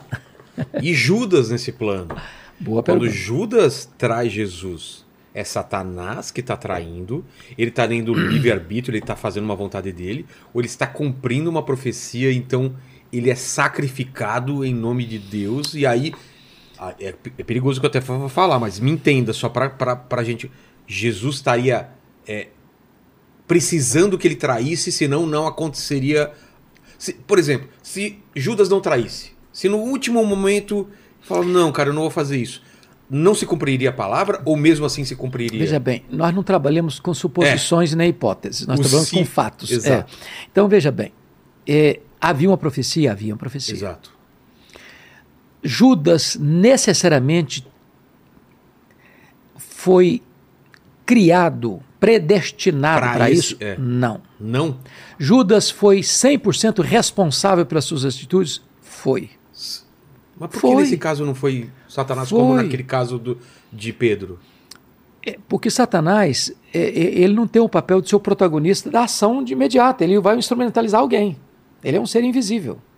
Mas ele não podia ter instru... ele não podia E ele entrou em Satanás. Judas, e Judas. Já, Judas o escutou. tá? É. Porque veja bem, vamos, vamos pegar o trecho. É, na- durante Ju- a Santa Ceia, né? que É, ele na- entrega é, o pão. É, o então pão. veja bem, Judas foi escolhido como um apóstolo. Tá. Se você perceber, Tinha, todos, tinha os méritos. todos os apóstolos de Jesus eram galileus. Só Judas não era galileu, Judas era judeu, era da Judéia. Qual o significado disso? Significa que não, não tem. Não tem seu- os judeus tinham uma classe mais instruída. Ah, tá. A Galileia tinha uma instrução maior. Lá na, lá na Galileia, na Judéia tinha uma instrução maior. Lá na Galileia era chamada Galileia dos gentios. O pessoal era mais simples? Mais simples, pessoal mais rural. Entendi. Tá? Então, é, Judas não só foi escolhido apóstolo, mas foi o único que recebeu um cargo de confiança. Que era, Tesoureiro. que era tesoureiro. Tesoureiro. Então, quem cuidava do pagamento da- da- das, das coisas era o Judas, recebia o dinheiro, pagava e tal. Tinha, e ele tinha a plena confiança dos seus pares. Até no final, se você perceber, lá quando Maria, lá em Betânia, pega aquele vaso de alabastro ah, com precioso perfume de nardo é puro. ele que fala aqui. Ô, Foi ele que- vai gastar é, com... não, mas É que caro isso daí, é desperdício. Desperdício, que é isso, podia vender esse negócio aí, 300 denários, dava aos pobres e tal. E ah, lá em João 12 diz que ele fez isso, não é porque ele era filantropo, não. Ele era Não? ladrão. Ah, Ali diz que ele era ladrão. Ele estava interessado é nessa grana. E o contexto histórico prova que ele saiu dessa noite lá em Betânia para ir lá em Jerusalém, 10 quilômetros, para vender Jesus por 30 moedas de prata. foi aí? Foi aí. E aí diz o texto que ele aguarda uma ocasião oportuna para entregar Jesus. Aí veja, veja a malignidade do coração de Judas. Porque quando Jesus está à mesa, na Páscoa, na quinta-feira à noite, eh, Jesus lava os pés dos discípulos. Lava os pés de Judas. Quando Jesus está comendo, Jesus faz uma declaração espantosa. Um de vós há de me trair. O pânico entre eles. É. Quem, senhor? Quem? S- Porventura sou eu? Porventura sou eu? Porventura sou eu? Porventura sou eu? O Judas tem a cara de pau de perguntar: Porventura sou eu, senhor? Tu o dizes. E Jesus o revela ainda mais: aquele que meter comigo a mão no prato, esse me trairá. E diz a Bíblia que nesse momento Satanás entrou nele. É. E ele saiu. E os discípulos confiavam tanto nele que acharam que ele, como tesoureiro, tinha saído para comprar alguma coisa, estava precisando ali para o jantar de Páscoa. Não duvidaram. Quando ele lidera a turba no Getsemane, que é ele quem lidera a turba armada, e vai dar a senha, ele beija Jesus. E Jesus ainda diz a última, amigo, por que vieste? Com um beijo traz o filho do homem? Que é isso? Por que vieste? Por que... Porque Jesus estava até aquele momento Ah. tentando ganhar o coração dele, conquistar o coração dele. E ele endurecido, endurecido, endurecido, endurecido. E aí o que, que acontece? Ele reconhece o erro dele, Mas não chega ao arrependimento, ele só vai ao remorso, porque você sabe que arrependimento, metanoia, tem que ter três elementos. Arrependimento para ser é um círculo. Um círculo que empreende razão, emoção e vontade. Judas conseguiu duas, dois, dois aspectos do arrependimento, mas não chegou no terceiro. Ele reconheceu o erro dele, confessou o erro dele, devolveu o dinheiro da traição, ficou triste, mas não se voltou para Jesus. Não pediu perdão. Não pediu perdão. Aí selou o destino dele com suicídio. Se você olhar o pecado de Judas e de Pedro, o grau é o mesmo. Pedro negou Jesus, é. negou reiteradamente, negou com blasfêmia. Mas o Pedro se arrependeu, chorou, se voltou, foi perdoado. Mas ainda fica a pergunta: Judas só fez aquilo por causa da profecia? Não, o Judas tinha uma profecia, tinha. Tinha. Mas Judas era absolutamente responsável pelas atitudes. Em momento algum, Judas vai poder dizer: Olha, eu fui predestinado para isso, então é. não tinha outra opção. Ele era um ser livre para tomar a decisão dele. E tomou a decisão errada. Esse aqui é o ponto. O homem é 100% responsável pelas suas decisões. Entendi. Então, quando ele se arrepende, ele se enforca, né? Ele não se arrepende. Ele tem remorso. Judas não se arrepende, ele se enforca. Ele não se arrepende? Não. Porque Mas ele se enforca? Não. É, veja bem, arrependimento, é, voltando a dizer, são três elementos que precisam ter um, um círculo completo, senão não fecha o círculo. Remorso é você. Re, remorso, você tem um reconhecimento do erro, você tem certeza que você errou, que errou, você tem tristeza pelo que errou, ah. mas você não tem a volição, você não dá a meia volta. Você não acerta a situação. Ele teria o perdão de, de Jesus se ele pedisse perdão mesmo diante O que a Bíblia responde é que o Senhor não rejeita um coração quebrantado. Ah, entendi. Nunca, nunca o Senhor rejeitou um coração quebrantado e arrependido. E vamos falar da crucificação em si. Tem a história dos dois ladrões, né? Isso. Que um deles se arrepende ainda antes, é, pertinho antes da morte de Exato. Cristo e ele fala que ele é salvo só por aquele arrependimento. Ele entende quem é aquele homem e isso é o que isso significa para a gente? Qual é a mensagem? A mensagem é maravilhosa. Então veja bem, o que, que aconteceu na cruz? Se você ler o registro de Mateus. Não sei se Dimas é o nome dele real. Não, a Bíblia não menciona. Mas de onde vem Dimas? É tradição. Tá. Então veja bem, é, os dois estão blasfemando no começo. Ah, é? Mesmo é, ele? Ele, inclusive. É, e a Bíblia não diz quando, como houve a mudança de chave no coração dele. Mas muito provavelmente, muito provavelmente, ele começa a observar a primeira palavra de Jesus na cruz. Qual foi a primeira palavra? Pai, perdoa-lhes, porque não sabem o que fazem. Percebendo que o cara, é. sendo inocente, é. ele não, ele está lá na cruz porque cometeu pecados graves, ele era um criminoso. E a pena de morte naquela época era a cruz, é. no Império Romano. Mas Jesus não. Aquilo mudou nele. Então, ele reconhecendo isso, disse: Senhor, repreendeu o colega dele. Nem ao menos temos a Deus, estando sob igual sentença. Nós, por justa razão, estamos aqui. Mas esse nenhum mal fez. Aí se volta para Jesus: Senhor, lembra-te de mim quando vieres no teu reino. E Jesus responde: Em verdade te digo que hoje mesmo estarás comigo no paraíso. Então, o que, é que tem isso a ver para nós? Primeiro, mostra que a salvação não é pelas obras. Com certeza, senão ele Se não conseguiria. Fosse, ele não, ele, ele não era o cara. Exato.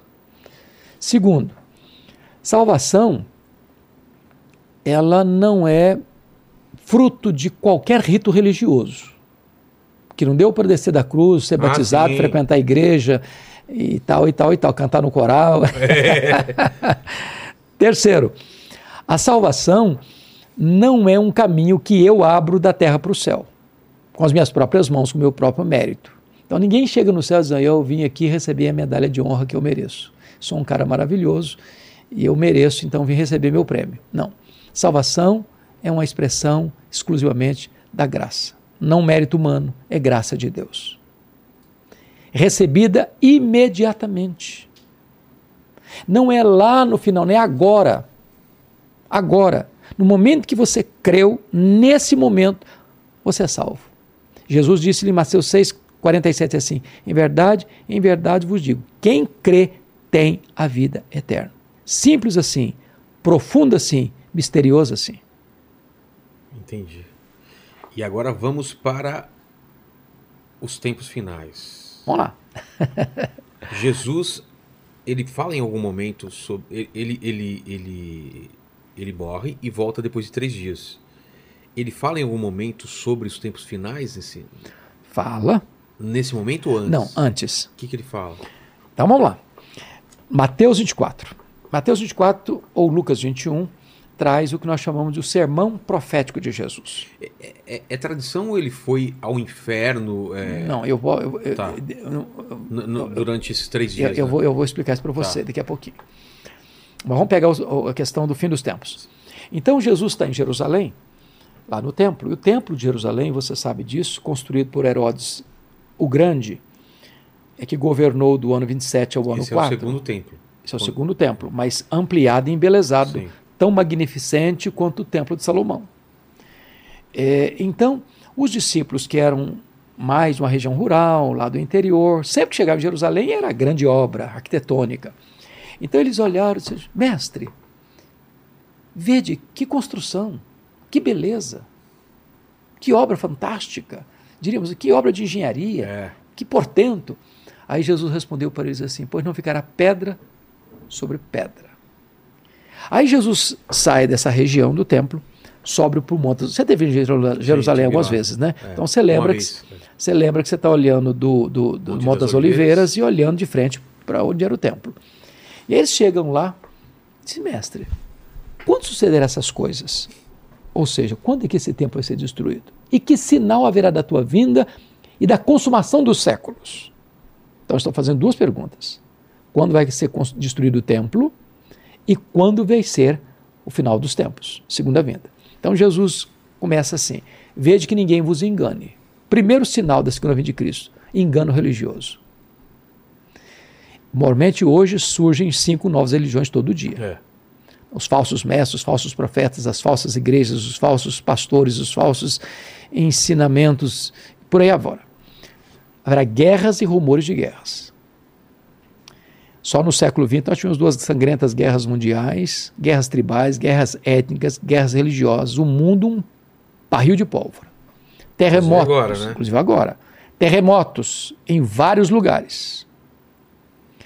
Houve mais terremotos do século XX para cá do que no restante da história. Haverá fomes e pestilências, as pragas, as pestilências, as epidemias, as pandemias. Nós fomos assolados por um recentemente. Haverá que mais? Perseguição religiosa. Vos matarão, vos perseguirão. Do século XX para cá, mais cristãos foram martirizados que em todo o restante da história. Nas mãos de quem? Do comunismo ateu. Das religiões, às vezes, radicais. O que, que mais vai ter? Esfriamento do amor. O amor se esfriará. O que mais vai ter?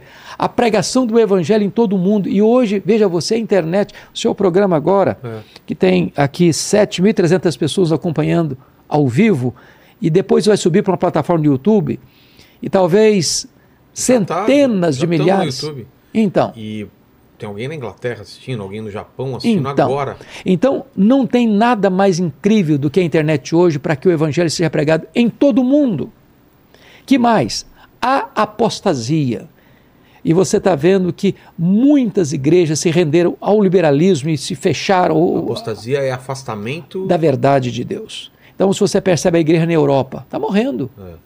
Você percebe o sincretismo religioso, templos lotados, mas não tem evangelho. Não tem evangelho. É prosperidade, é cura, é milagre, é isso, é aquilo, aquilo outro, mas o evangelho de Cristo, simples, puro, verdadeiro, não é pregado. Então, apostasia. Mas o homem da iniquidade, que é o anticristo, e aí talvez entra naquilo que você quer saber daqui É, a pouquinho, é, onde o mundo está preparado, Vilela, para uma agenda global. Quando eu olho hoje essa agenda global da desconstrução dos valores, da desconstrução dos pilares da nossa cultura judaico-cristã, você começa a perceber que é a montagem do cenário. Para a manifestação do homem da iniquidade. O palco está pronto. O palco está pronto. A segunda, a segunda vinda de Cristo está mais próxima do que imaginamos. Eu abri aqui o seu livro na abertura dos sete selos, né? Que é uma. Aqui, ó, Paquito. Ó, que é uma parte do, do Apocalipse onde começam. Ou começa a falar sobre os cavaleiros do Apocalipse. O que seriam os sete selos e as sete, sete trombetas? Mas mais uma vez eu pedi uma, cara, eu tô, tô indo muito ao banheiro, cara. Ô, ô, Paquito, me ajuda aí. Se tiver uma pergunta sobre esse assunto, o que a gente falou melhor. Porque eu quero voltar. Você, você quer que eu espere você para dar a resposta Sim, nessa pergunta? É, é, então vamos à pergunta dele. Essa, depois... vamos essa aí você volta com a pergunta depois. Ó, vamos lá. A Amanda, que é nossa membra aqui, ela mandou uma pergunta aqui que é quase a Bíblia inteira, tá? Então vamos lá. É, ela mandou aqui, é, em Coríntios, é, fala sobre Paulo plantar e Apolo regar mas é Deus quem dá o crescimento. E hoje em dia, é, essa divisão que não existe numa cidade com relação à placa de igrejas. Não há comunhão entre os cristãos de uma única cidade. Antigamente era os cristãos em tal cidade, os cristãos naquela outra cidade. Hoje em dia, em uma cidade, a impressão é, que dá é divisão dos irmãos é, devido à denominação. E ela pediu para você comentar o que você okay. acha disso. muito boa, muito boa pergunta. Veja bem, então ela está se referindo ao texto de, época, de 1 Coríntios 3, versículo 6. Eu plantei, a Paulo regou, mas o crescimento veio de Deus. De modo que nem o que planta é alguma coisa, nem o que rega, mas Deus que dá o crescimento. É, o que ele está querendo dizer esse texto é o seguinte: nós não somos concorrentes, nós somos cooperadores. É, Paulo plantou, ele foi o fundador da igreja, ele saiu da igreja, foi para Éfeso, mas Apolo veio, deu continuidade ao seu trabalho, regando. Mas quem produz os resultados da igreja é Deus, porque Ele é quem dá o arrependimento para a vida, Ele é quem dá a fé salvadora, Ele é quem justifica, Ele é quem regenera, Ele é quem santifica. Então, a salvação é uma obra de Deus. O que ela está apontando é um fato.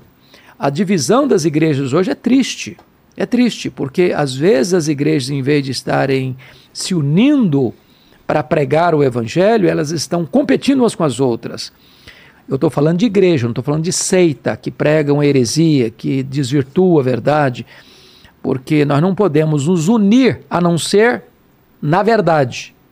Não existe união, ecumenismo no sentido de juntar, não importa o que você crê, vão estar juntos, está errado. Isso não, a Bíblia não ensina isso. Mas se há salvação em Cristo, nós estamos unidos no Evangelho, precisamos sim cooperar em vez de competir. É isso que ela está querendo dizer nesse texto. Manda pois bem, voltando à sua. Manda mais umas antes da okay. gente entrar no Apocalipse. Ó, então vamos lá. É... Perto desse, desse tema, acho que não vai ter algo muito próximo assim. Mas deixa eu ver os assuntos. Mas o Alan Cavalcante, ele perguntou aqui qual a relação dos anjos caídos com os eleitos de Deus. É, todo salvo e regenerado faz parte de um grupo que irá substituir a terça parte de anjos caídos? Não, uma coisa é anjo, outra coisa é ser humano. Não, não, não, não tem nada a ver. Nada a ver uma coisa com outra. A única coisa que aconteceu, é, não sei se é na Bíblia ou está em, em, textos apócrifos, é o lance dos Néfilins, né? Da união de alguns anjos caídos com, com humanos e nasceram gigantes. Ou não? Não, não, não, não. Não, eu não penso assim, não ah, é? posso concordar com isso. Que eu vou dizer é? por quê tá. que eu não posso concordar com isso. Embora muitos cristãos acreditem nisso, pessoas ah, muito bem conceituadas acreditem nisso. Eu não creio assim. E vou lhe dar as razões. Primeiro, Jesus disse que no céu nem se casa, nem se dá em casamento, seremos como os anjos. O que significa isso? Que os anjos são assexuados.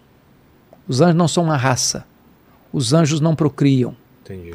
A mesma quantidade de anjo que Deus criou de... é. é. a quantidade que existe. Tá. Nem mais, nem menos. Então, anjo não tem relação sexual. Segundo, se hipoteticamente fosse um anjo tendo relação com uma mulher, o que nasceria daí é um ser híbrido. É. Quando você fala de um gigante ou de um anão, você está falando de um ser humano pleno. Que está definindo aí é a estatura dele, não a natureza dele. Então, o que o texto quer dizer lá, ah, dos filhos dos homens se unindo com as filhas de Deus, é. É, é, é, a mistura de casamento da geração corrompida de Caim com a geração piedosa de Sete. Está falando de casamento misto e não de sexo de anjo com mulheres. Mas seriam seres diferenciados, esses gigantes? Você encontra na história várias situações lá dos, dos filisteus, por exemplo, não só lá na Davi época de Gênesis, Davi é. Golias. Então, tem casos sim de homens de tantos metros de altura. E hoje Mas não, tem... é, não seriam filhos de anjos com. Não, não. Eu, eu, não posso crer nessa possibilidade, porque para mim isso contraria o todo das escrituras. E, a, e uma das regras da hermenêutica é que a Bíblia interpreta a Bíblia. Entendi. Eu não posso. A, a, outra pergunta tinha a ver com essa ou não? É uma, da terça parte, né? O que, que Isso. era? É, então, que, a ideia dela é a seguinte: é que, como uma terça parte dos anjos caíram, é. se eu vou entender Apocalipse 12, 3 nessa linha literal, um terço das estrelas caíram, e eu quero crer que é assim, é como se os, os homens salvos, os eleitos de Deus, fossem para completar essa quantidade de ah, anjos não, que caíram. Não, não, tem, não, não tem nada a ver isso. É. Então vamos, vamos para o Apocalipse se você, você falou dos sete uma, selos. É, mas só dá um, um Me, panorama. Panorama, boa. Por que que, por que que esse livro ele é tão enigmático, ele é escrito dessa forma? Em que contexto? Qual a mensagem que ele queria passar para aquela época e, e para a gente, né, hoje em dia? Então vamos pegar o contexto histórico para entender. João é o último apóstolo de Jesus vivo.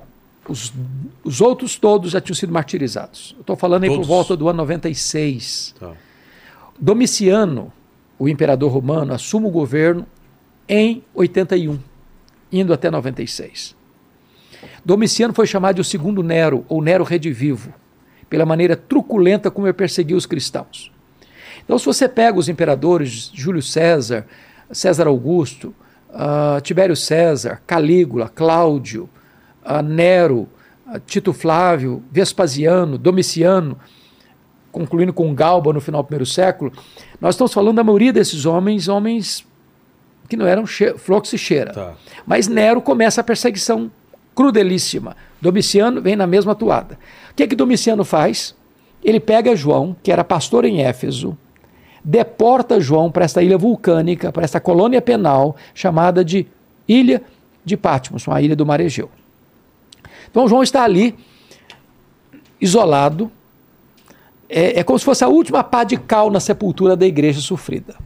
Quando Deus então abre uma porta para ele no céu e diz: Sopra aqui, que eu te mostrarei. Não as coisas que talvez aconteçam, não as coisas que podem acontecer, mas eu te mostrarei as coisas que devem acontecer.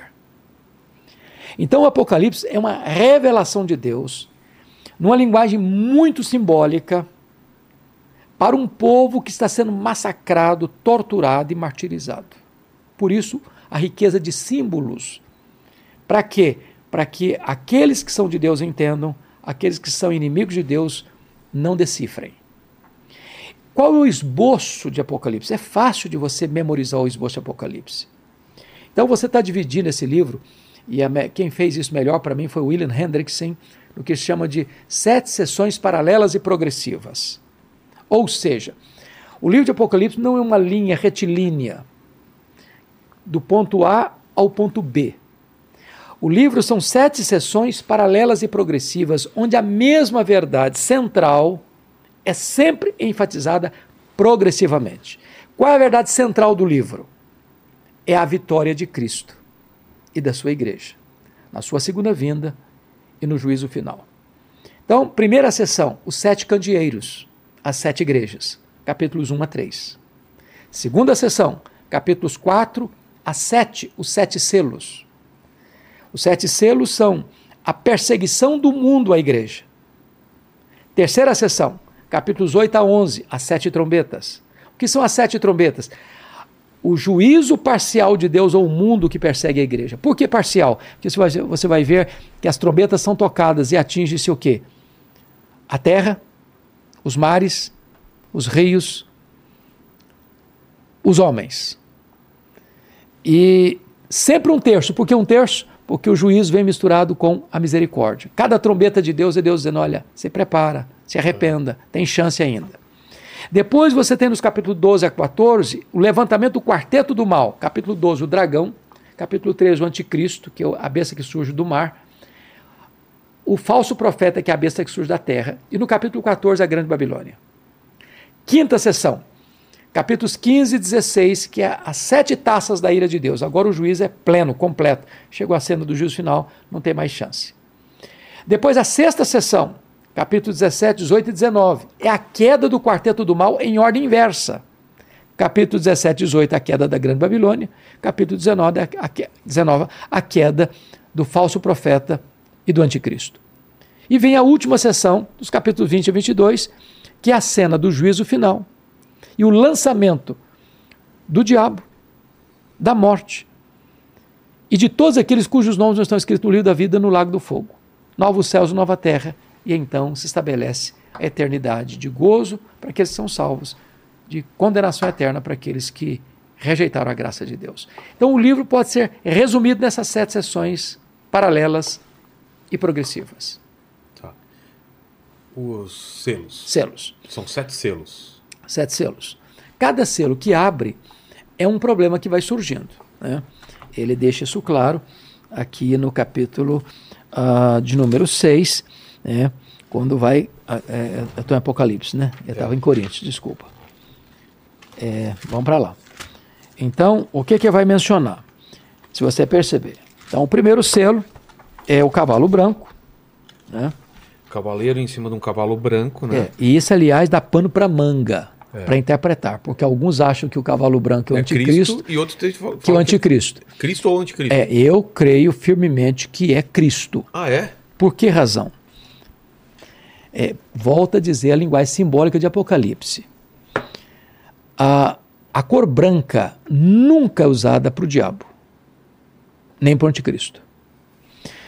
Ah, se você perceber, foi lhe dado uma coroa e ele saiu vencendo e para vencer. O anticristo vai ser derrotado. É. Cristo é o único que saiu para vencer, vencendo e para vencer. Então, Cristo é aquele que dá abertura aos sete selos. Quando vem o terceiro selo, o segundo selo é o cavalo vermelho. Ele está falando das guerras. Depois vem o terceiro selo, que é o cavalo preto. O que, que ele está falando? Ele está falando da fome. Escassez. Da escassez. Depois vem o quarto selo, que é o cavalo amarelo. É o pálido. Que é o pálido, que trata da morte e do inferno. Depois ele está tratando do quinto selo, que são as almas que estão lá no céu, reivindicando justiça. Né? E vem o sexto selo, que é exatamente a, fi, a, a, a, figura do que é a segunda vinda de Cristo. Porque veja você, no versículo 13: as estrelas do céu caíram pela terra como figueira, quando abalada por vento forte, deixa cair os seus figos. O céu recolheu-se como um pergaminho. E a pergunta é: quando vai se dar isso? É. Na segunda vinda de Cristo. Então, cada sessão vem trazendo a segunda vinda de Cristo. Mas isso não inviabiliza o primeiro cavalo ser, é, ser montado por, por Cristo, sendo que não, ele vem nesse. Não, nesse... sabe por que não? Por quê? Por uma razão muito simples. Quem está no controle da história não é o diabo, é Jesus. Então, mas ele vem logo no começo? Ele, a, a, a vinda sim, dele é no começo? Quem desata o selo é ele. Ah, tá. É ele, a história não está à deriva. Quando você fala de guerras, de rumores de guerras, de fome, não é que isso pega Deus de surpresa e fugiu do controle de Deus, não. Deus está no controle. A história tem as rédeas nas mãos dele. É ele quem dá a abertura dos acontecimentos. A soberania é plena dele. Aliás, uma coisa bonita, curiosidade para você. O livro de Apocalipse é o livro do trono, da soberania de Deus. A palavra trono aparece 67 vezes no Novo Testamento. 47 vezes só em Apocalipse. 12 vezes só no capítulo 4. Ou seja, antes da história entrar por essa luta imensa da perseguição, você vê Deus no trono e o Cordeiro com o livro da história em suas mãos. Ou seja, a igreja pode ter confiança de que, não importa o que vem, Deus está no controle e a história caminha para a sua consumação. E a consumação é a vitória de Cristo e da sua igreja. O arrebatamento vem antes, durante ou depois? ou, ou, a tribulação?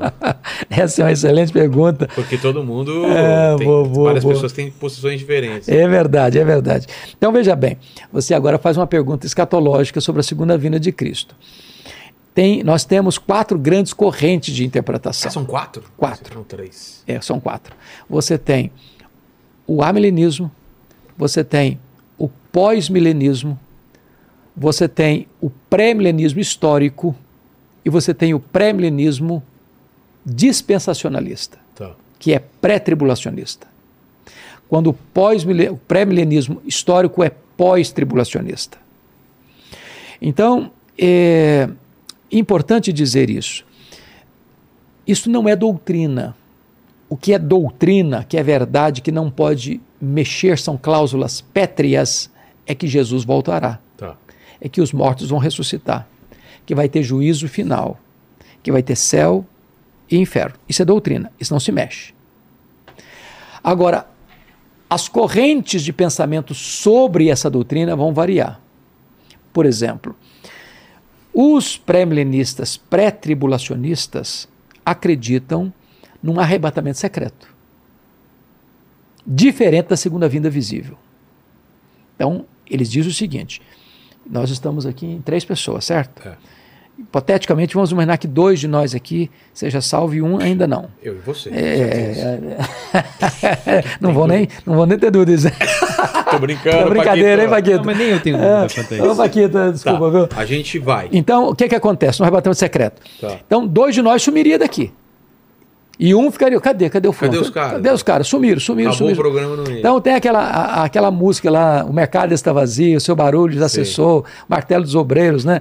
Imagina um avião, um piloto é, é, é arrebatado. arrebatado, o avião fica deriva. É. Então, um desespero total. Não tem base bíblica, sabe?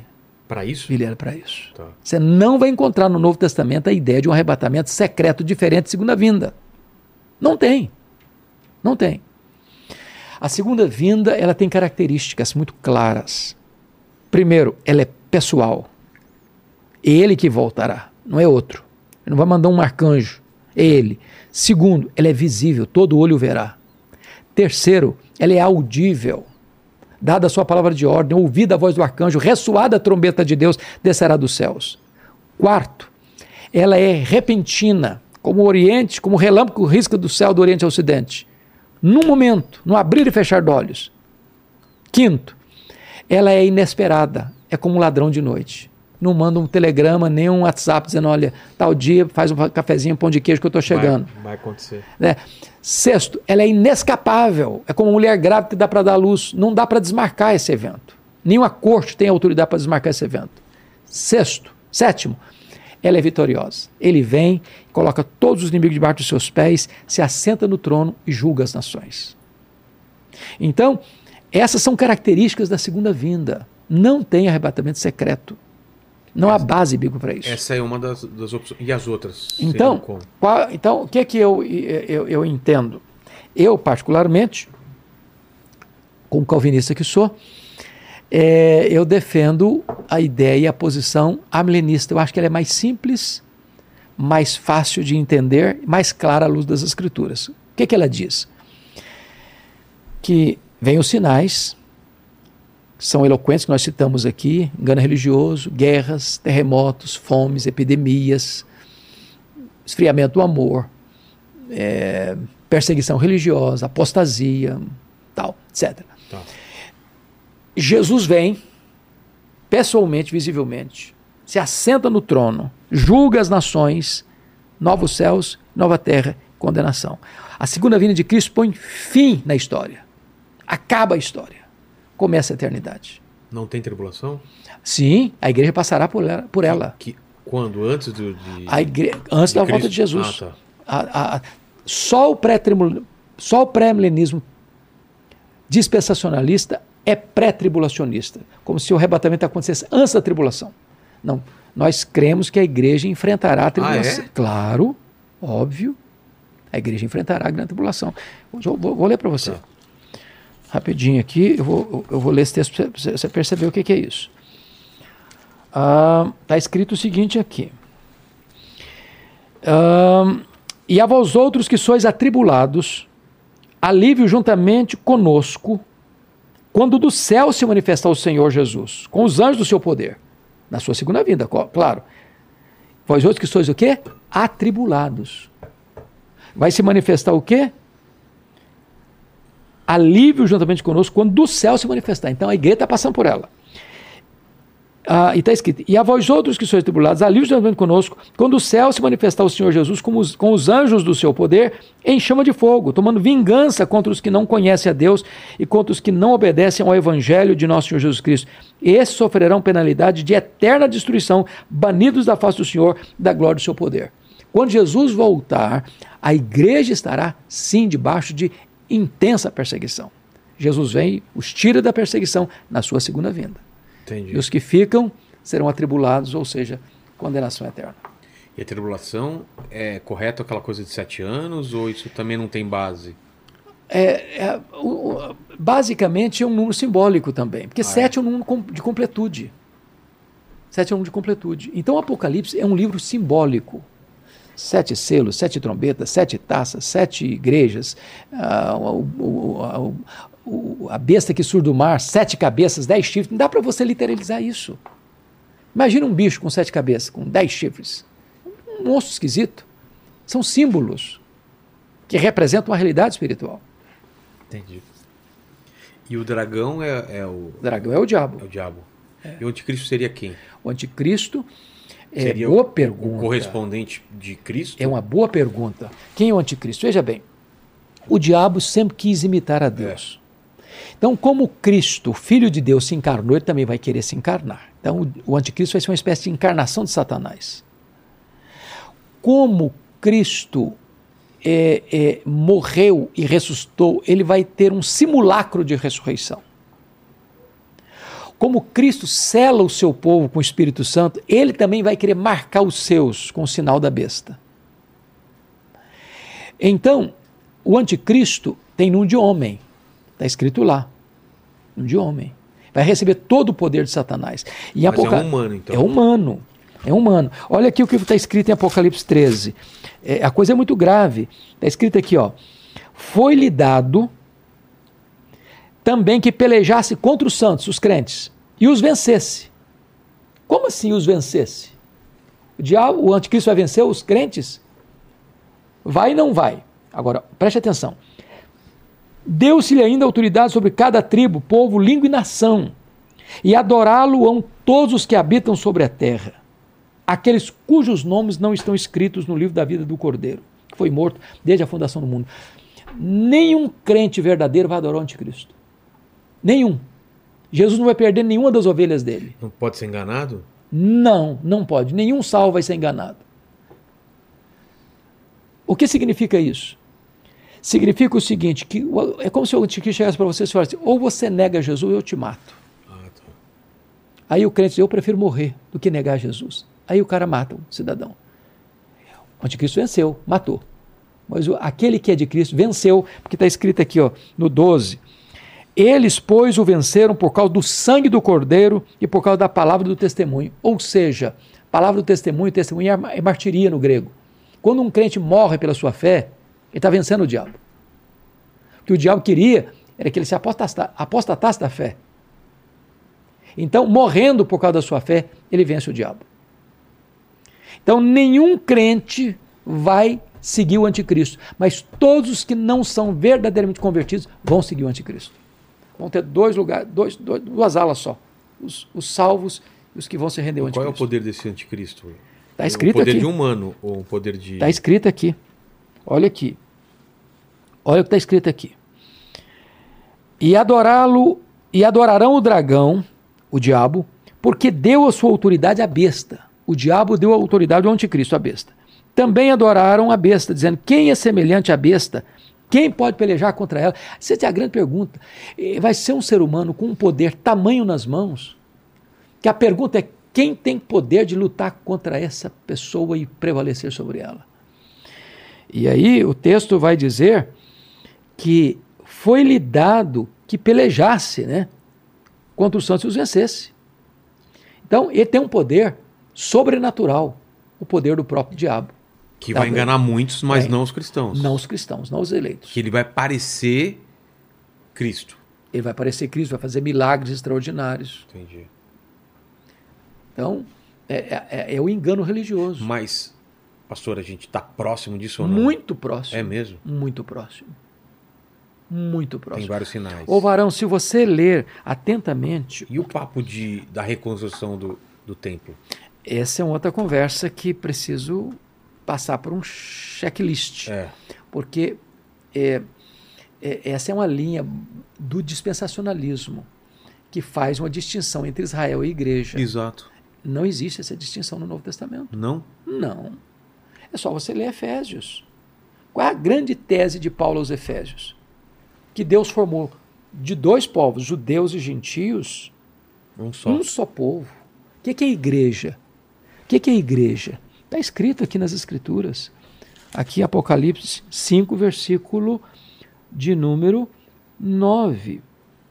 É, que ele comprou ah, com seu sangue aqueles que procedem de toda tribo, povo, língua e nação. É, de tal maneira que, olha, versículo 9: Digno é de tomar o livro de abrir os selos, porque foste morto e com teu sangue compraste para Deus os que procedem de todo tribo, língua, povo, nação. Então, o que é a igreja? Ela é formada de todos os povos, de todas as raças, de todas as línguas. Judeus e gentios fazem parte de um único povo, que é a igreja, que é a noiva do Cordeiro, que é o corpo de Cristo, que é o povo lavado no sangue do Cordeiro, que vai morar com Cristo no céu. Então não tem Israel e igreja distinto, é um povo só. Não, mas a pergunta era. A construção do templo. Isso, isso. Então você não tem base neotestamentária Ah, é? para a ideia de que tem que cons- reconstruir um templo. Não é necessário, então. Porque essa Porque é a ideia. de gera uma confusão, É, é a né? ideia de que tem que voltar todo o judaísmo, É. voltar todo o sacrifício judaico. E os 144 mil? São judeus, linguagem, né? Que retornam. linguagem simbólica, Ah, de também. novo. Isso é uma linguagem do número. Está no Apoca- Apocalipse eh, 6 e 7, que fala de linguagem contável e incontável. Tá. A igreja ela é contável para Deus. Ela, ela é- mas é incontável para os homens. Ela é 144 mil. Isso é um símbolo da completude da igreja. Mas é uma multidão inumerável que não se pode contar ao mesmo Entendi. tempo. Então, se você literalizar o livro de Apocalipse, você vai ter problemas de hermenêutica. Porque é um livro altamente simbólico que precisa ser interpretado nessa perspectiva. Entendi. Embora uma das regras da hermenêutica é que você deve interpretar literalmente sempre que possível. Mas não dá para você também interpretar um texto que é simbólico literal, porque você vai criar dificuldades. Como eu disse para você, o que são sete selos? O que são sete trombetas? O que são sete taças? O que é esse negócio de um, de um bicho que sai do mar, um bicho que sai da terra, um dragão cuspindo fogo? Um- a, Noiva. a- a grande a, a noiva, a meretriz, É. são figuras de linguagem que representam a realidade espiritual. Entendi. Paquito, alguma dúvida? Bora lá, muitas dúvidas. Nossa, é mesmo? É. O pessoal ficou empolvoroso aí quando a gente entrou nesse assunto. Ó, é, tentar chamar mais sobre o tema aqui. Não, pode ser outra. Por... Ah. Bom, vamos, vamos ficar dentro do tema por enquanto. É, ah, é, acho que dentro assim do tema não vai ter muito não. Mas manda. Ó, é, a Soraya, não sei se Soraya Davi ou Soraya Davi, minha amiga, dá um abraço para ela. Ah, então ela mesma, ó. Ela falou que no direito ninguém se, recu... ninguém se excusa de cumprir a lei alegando que não a conhece, porque com Deus seria diferente. É, tá reforçando o nosso argumento aqui. É, e Obrigado, mandou- Soraya. Abraço para você, querida. E ela mandou outro aqui. Ela mandou: Gostaria saber o que o pastor Hernandes. É, aliás, perdão. Gostaria que o pastor Hernandes discorresse sobre a teologia da prosperidade e o estrelismo gospel que tem tomado conta das igrejas cristãs. Por que os cristãos tendem a reverenciar pessoas? Abraço. Posso? Claro. Muito bem, eu acho que esse é um grande problema, Vilela, que tem surgido na igreja. Lembra que nós falamos da apostasia, É. o abandono da fé genuína? Ah, o Evangelho, a Bíblia, é um livro teocêntrico. O Evangelho é cristocêntrico, é Deus no centro, é Cristo no centro. Essa teologia, ela é antropocêntrica, coloca o homem no centro. Então, tudo gira em torno do homem, para o homem, pelo homem, para o homem. Então, é como se a vontade do homem tivesse que prevalecer no céu em vez da vontade de Deus prevalecer na terra. Essa teologia olha para Deus como um despachante, um garoto que precisa é, é, atender às necessidades do homem. Como se prosperidade material fosse a expressão máxima da bênção de Deus sobre a vida do ser humano. A prosperidade é uma bênção de Deus? É. A Bíblia diz isso. É Deus quem fortalece as nossas mãos para adquirirmos riquezas. Riquezas e glórias vêm de ti, diz a Bíblia. A prosperidade, se é fruto do trabalho honesto e da bênção de Deus, é uma bênção. Nós não estamos dizendo que dinheiro é um problema, é o amor do dinheiro que é a raiz de todos os males. A riqueza é uma bênção, não só para suprir nossas necessidades, mas também para socorrer o próximo. Agora, a teologia da prosperidade está dizendo o seguinte: se você é rico, você é abençoado. Então, se você é crente, você nunca pode ser pobre. Você não pode andar de Fusca. Ah, andar de Fusca hoje virou chique, né? É. Você não pode morar numa casa simples. Você não pode andar de ônibus. Você tem que andar de carro importado. Você tem que morar num apartamento de cobertura. Porque você é cabeça e não caldo. Porque você é isso, você é aquilo. Você decreta, as coisas acontecem. Tudo furado. Paulo não passava nessa lista. Maior apóstolo. Pobre mas enriquecendo a muitos. Então, de onde vem essa ideia? Essa ideia vem dessa teologia humanista, antropocêntrica, que colocou o homem no centro. Então não tem base nenhuma. Nenhuma. É furada, é falsa essa teologia. É falsa. E as pessoas veem como a igreja, viram uma igreja de mercado. É. Igreja de mercado. Toma lá da cá. Né? Toma lá da cá, de troca, de permuta. E aí o que, que acontece? Vem o estrelismo. E nós vivemos uma, numa, num período muito grave, porque tem se tratado cantores evangélicos, cantores gospels e pregadores evangélicos como astros. É. Cara que não vai pregar sem definir o cachê. Cantor que exige não só um alto cachê, e eu sou testemunho disso, já vi muito acontecer, do cantor exigir o tipo de toalha que vai ter no hotel, o tipo oh. de fruta que vai ter que servir para ele, é, tipo de carro que vai pegar no aeroporto, o tipo de motorista que tem que ir no carro para pegar. Então o cara virou uma estrela. E eu fico imaginando Jesus de Nazaré montado num jumentinho. É. Eu fico imaginando João Batista num deserto. Eu fico imaginando Paulo, que está terminando a vida dele, não tem uma capa surrada para usar no inverno. Isso não é cristianismo. Isso é um falso evangelho. Isso é um falso evangelho. Nós temos que repudiar isso profundamente. Fala, Paquito. Oh, é... A Emanuele Silva, ela falou aqui: vi um podcast é, sobre ideologia de gênero com o pastor. Gostaria de saber como a igreja deve se posicionar e acolher as pessoas da comunidade LGBT. Pode responder? Pode. Ok. É um assunto que está muito, muito, muito na voga, né? É, e, e, muito sensível. Exato, e muito sensível. Total. Então é muito importante entender isso. Primeira coisa, vamos dizer algumas coisas prévias para ficar claro. Tá. A acusação frequente de que a igreja evangélica é homofóbica não é verdadeira. Não é verdadeira. A igreja de Cristo, conforme o livro de Apocalipse diz, ela é aberta para todos, mas não é aberta para tudo.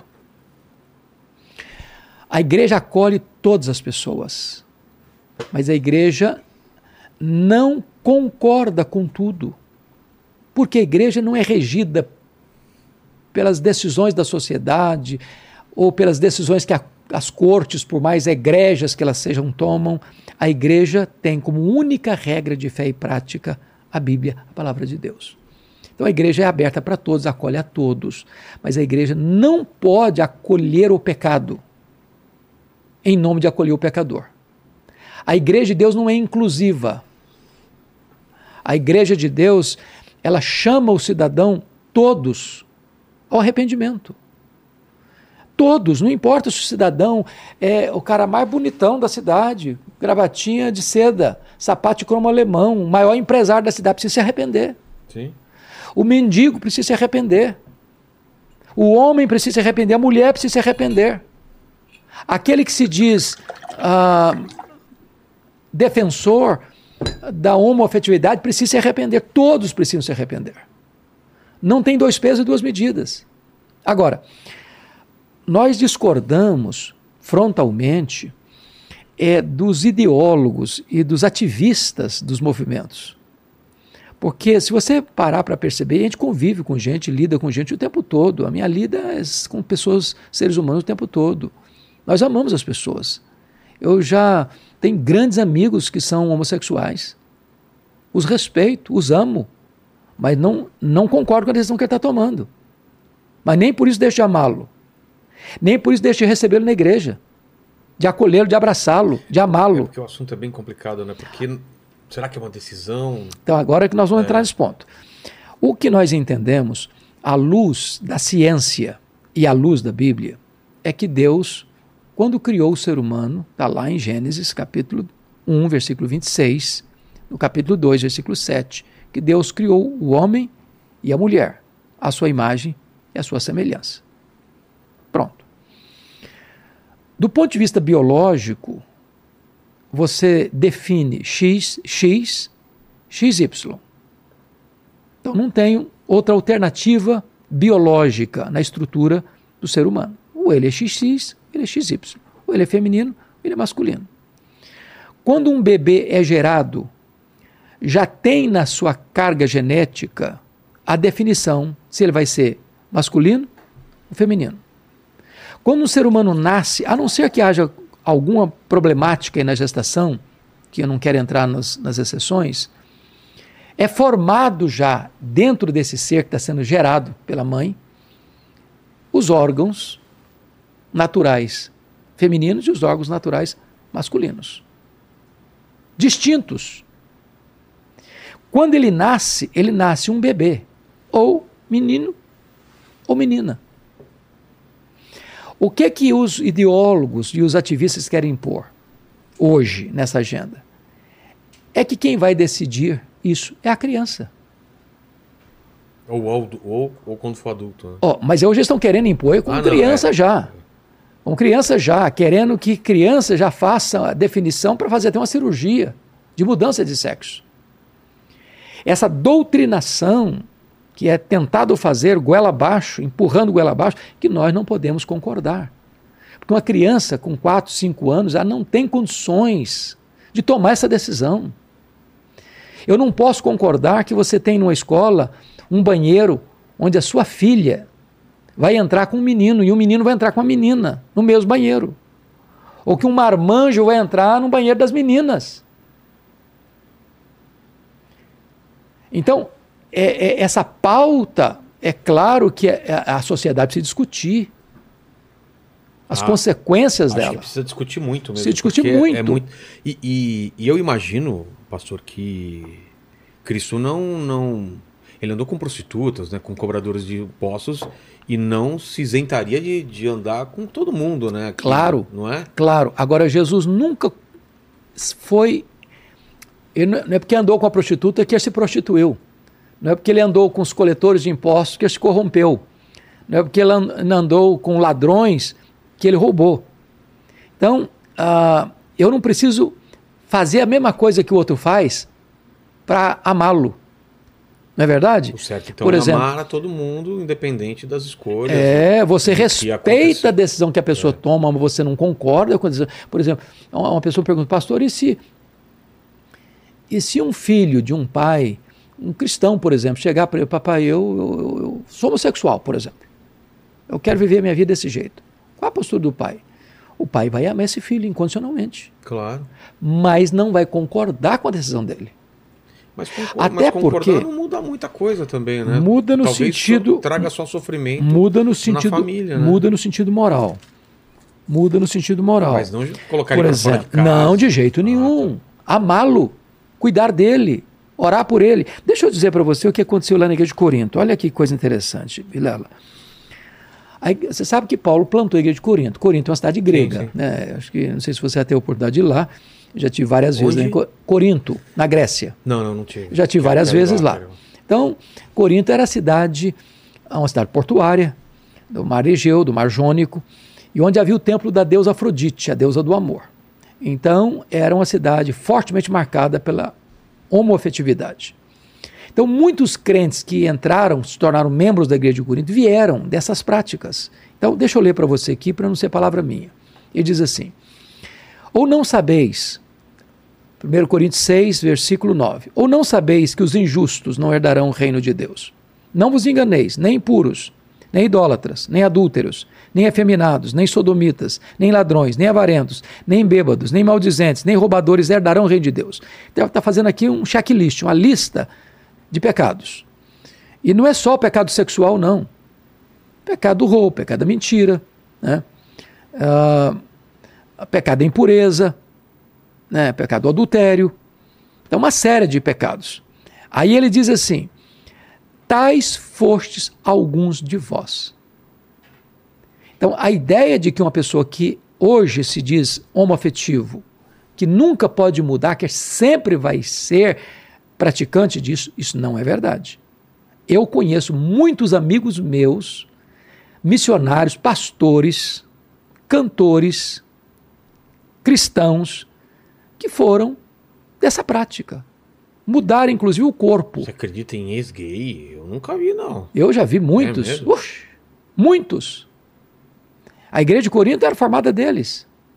Que se converteram a Cristo e Jesus mudou a vida deles. Que se casaram, tiveram filhos. Então, é, Então a gente o fala que- de duas coisas. Primeiro, não pode ter o preconceito. Segundo, devemos amar, Amar. todas as pessoas. todas as pessoas. Agora, terceiro, na tua opinião, é isso que eu não entendo. É, é aceitar, porém. Porque não, não tem um efeito prático você falando Barão, que tá errado, mas é- você tem que aceitar. Então, assim, É, você veja ama, bem, não. ama incondicionalmente. Amor- exatamente. Ah, então. Por exemplo, eu não amo meu filho, minha filha, porque ele só tem virtudes. É claro. Você ama incondicionalmente. Eu amo incondicionalmente. Exato. Se o meu filho errar, eu, eu meu filho, eu discordo de você, mas eu te amo. E não é só nessa área sexual, em qua- quaisquer outras áreas da vida. Nós amamos incondicionalmente. A igreja tem a, a porta aberta para todos. Não há, eu não conheço um caso, pelo menos de forma explícita, clara, que a, a, a igreja incita violência. Nem pode. Não tem mesmo, e não Pode. pode, não pode, não pode. Nós temos que amar as pessoas, cuidar Até delas. Esse caso do André Valadão, de que, do que tão, é, é muito grave, né? Eu acho que eles distorceram as palavras É distorceiro, dele. Distorceram. Se você pega o do discurso je- todo é, dele. do o trecho que pegaram dá a impressão que Porque ele está incitando. qualquer palavra nossa, filho, se, se você, nós que- Claro, se recortar. se você né, recortar, dá- tem outro sig- tem outro significado. Tem outro significado. Então, Então a- não recortem, que coloque inteiro o papo aqui, né? Então, o que é mais importante é seguinte: nós cremos que todo ser humano foi criado à imagem e semelhança de Deus. Nós cremos E é que todo importante- ser humano traz a imagem e semelhança de Deus. Nós cremos que todo ser humano é, é- é digno de ser amado, respeitado, honrado. Agora, nós estamos dizendo que nós não concordamos com todas as escolhas que o ser humano faz na vida. E não só na área sexual, em quaisquer outras áreas. Nós somos contra que um político seja corrupto, nós somos contra que um empresário seja corrupto. O Paquito. Nós- o Paquito quer, quer fumar aquele cigarrinho de artista dele lá. É, nós somos contra que uma pessoa use drogas. Aí, Paquito. Somos contra. Nós somos contra que uma pessoa seja mentiroso. Nós somos contra que uma pessoa ah, ah, invada a propriedade alheia. Nós somos contra que uma pessoa cobice o que é do outro e violente o outro para tomar o que é do outro. Somos contra. Então, quando eu digo nós somos contra, filho, estou dizendo que a Bíblia, a palavra de Deus, se posiciona sobre isso. Não é opinião minha. A opinião minha teria muito pouco valor. Muito pouco valor.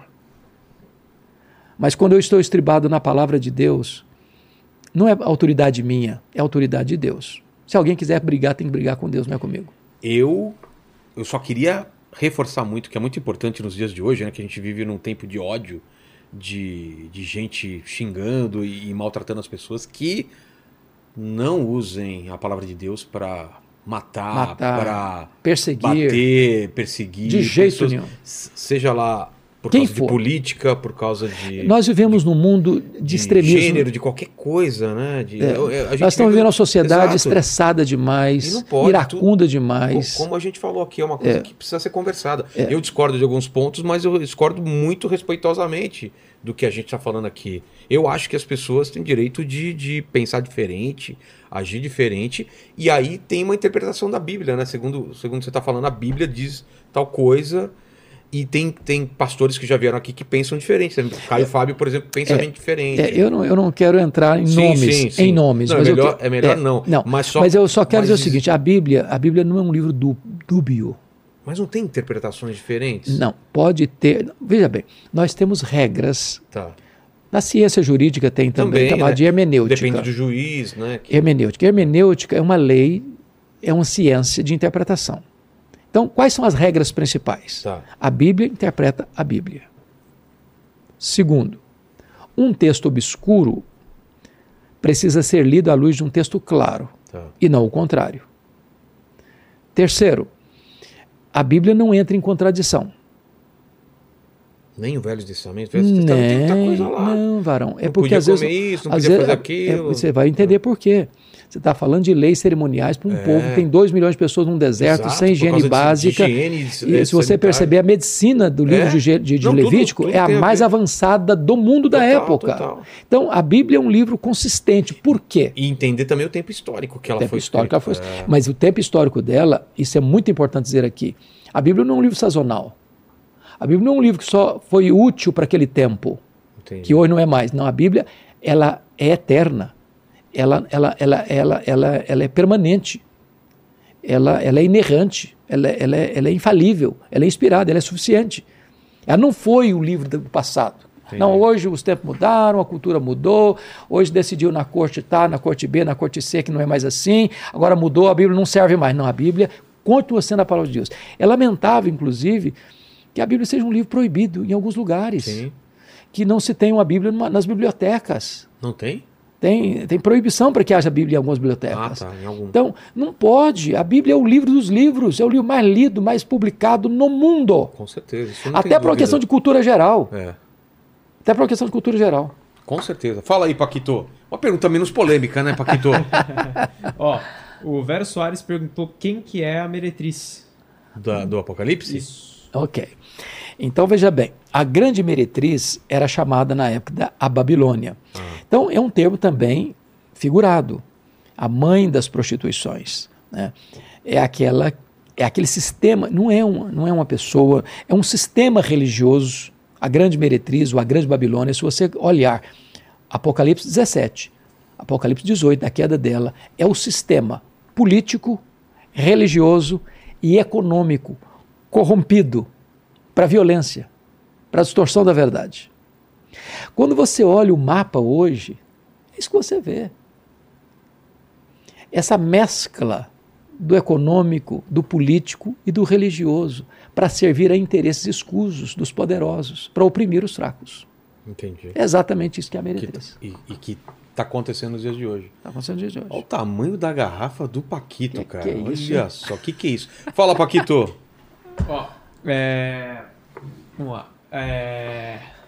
O Fábio Costa, ele mandou aqui, boa noite.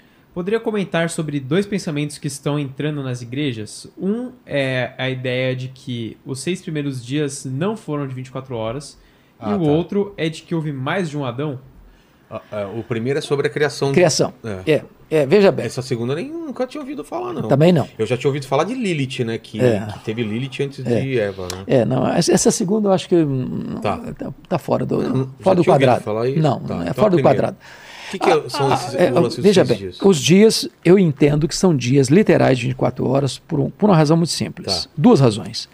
Quando você vai lá para o livro de Êxodo, estou falando lá da, da, a da- da- do, mandamento, dos Dez Mandamentos, o que está escrito lá? Então, lá é uma espécie de interpretação. O que está escrito lá? Está escrito o seguinte: é, versículo ah, de número 9. Seis dias trabalharás e farás toda a tua obra, mas no sétimo dia, dia, mas no sétimo dia é o sábado do Senhor, teu Deus. Não farás nenhum trabalho, nem tu, nem teu filho, tá, tá, tá, tá, tá, tá, tá, tá. Porque em seis dias fez o Senhor os céus e a terra. Ele está ele tá dando uma, uma lei moral, é. citando a criação, que Deus em seis dias fez, no sete descansou. Então, esse é o primeiro. É então, na interpretação da lei moral, está dizendo que são seis dias, 24 horas. Se você olha na criação, nos seis dias, Deus fez tudo em seis dias, mas no quarto dia ele faz o sol para regular o dia. A partir do quarto dia, eu sei que o dia é de 24 horas. É. Deus usaria outro critério para os três primeiros? Teria que haver consistência. Então, nós estamos falando de seis dias de 24 horas e não de tempo indeterminado, Eras. de eras. Porque tem gente que é. Tem gente que crê, porque essa é uma forma, essa é uma, essa é uma das maneiras mais assim sutis de você interpretar duas coisas. Primeiro, da teoria do hiato. O que que é a teoria do hiato? A teoria do hiato é que é, a Terra, porém, estava sem forma e vazia. Alguns traduzem e a Terra tornou-se sem forma e vazia. É como se Deus tivesse criado tudo muitos milhões de anos houve a queda angelical e essa queda angelical trouxe o caos. Tá. E que a criação seria a reorganização do caos provocado por essa queda angelical. Não é isso que o texto está dizendo. A terra, porém, estava sem forma vazia, não se tornou. O que o texto está querendo dizer é que Deus tem o projeto macro, criou Deus os céus e a terra, é o projeto macro. No detalhamento, começa a, no primeiro dia. Disse Deus: haja luz e houve luz. E viu Deus que a luz era boa, e fez separação entre a luz e as trevas. Chamou Deus a luz dia as trevas noite. Houve tarde manhã o primeiro dia. Então, é, não existe esse hiato de milhões e milhões de anos para explicar esse suposto hiato. E segundo, que isso vai cair exatamente no colo da evolução, do darwinismo. É uma forma também de tentar casar Cristo e Darwin. Entendi.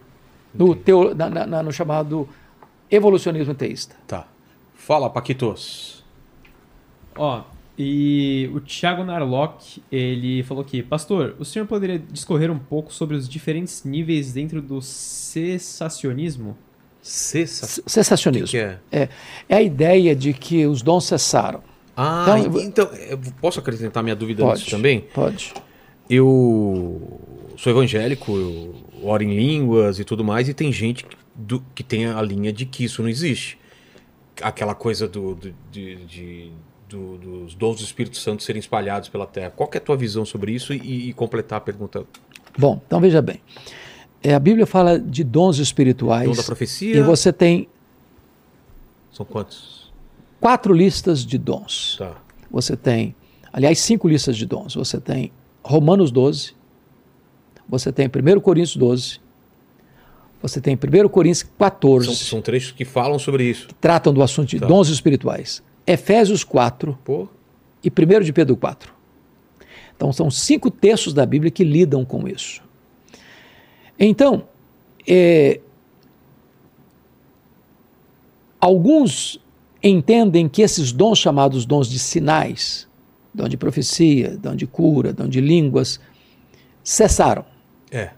porque entendem que o que quando vier o que é perfeito, que em parte será aniquilado, é, entendem que o que é perfeito seria o cânon, fechamento do cânon. Terminado, a Bíblia agora está completa, tem uma capa ulterior. Mas cessaram quando? Com a. No, no momento Do em que, Cristo? com, com, com o advento dos apóstolos, depois dos apóstolos, teria cessado. O que eu pessoalmente entendo? Eu entendo que os dons são contemporâneos, mas não entendo, sou cessacionista, não entendo que aquilo que as pessoas chamam do dom é dom. Por exemplo, Entendi. não creio que dom de profecia é eu dizer para você, meu servo, pá, pá, pá, pá, pá, pá, pá, como se eu estivesse trazendo uma revelação nova para você. Entendi. Isso não é dom de profecia. Isso é o quê? Dom de profecia na Bíblia é expor as Escrituras. É quando você abre a Bíblia, explica a Bíblia, prega a Bíblia, Entendi. aplica a Bíblia. Isso é dom de profecia. Isso Quem- existe. Isso existe. Ah, tá. Eu não creio, por exemplo, que o dom de apostolado é que hoje tem os apóstolos. Não, eu creio que nós tivemos os apóstolos e que hoje nós temos o dom de apostolado. Diferente. Eu não creio que o dom de línguas, do jeito que se usa, se usa hoje, tem amparo nas escrituras no seguinte aspecto. Primeiro, não creio que a Qual é evidência? Que a evidência do batismo com falar em línguas, que a evidência do batismo com o Espírito Santo é falar em línguas. Ah, tá. Concordo.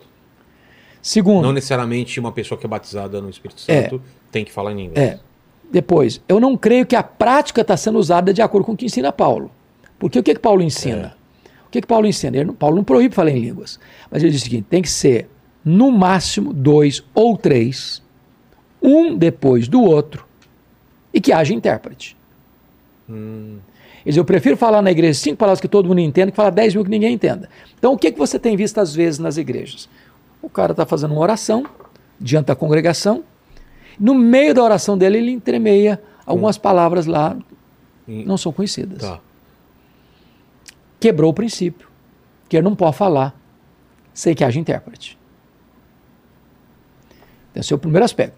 Aí você está numa congregação Porque de- senão não tem uma, uma não- função prática. Não tem prático, não tem inteligência. Tem não alguém tem, falando uma coisa que ninguém entende e não tem alguém para interpretar. Exato. Então, a congregação Porque, reunida. porque a língua, na teoria, é para edificação própria, é, não para os outros. Eu vou entrar é nesse ponto tá, aí. Tá. Entrar nesse ponto aí.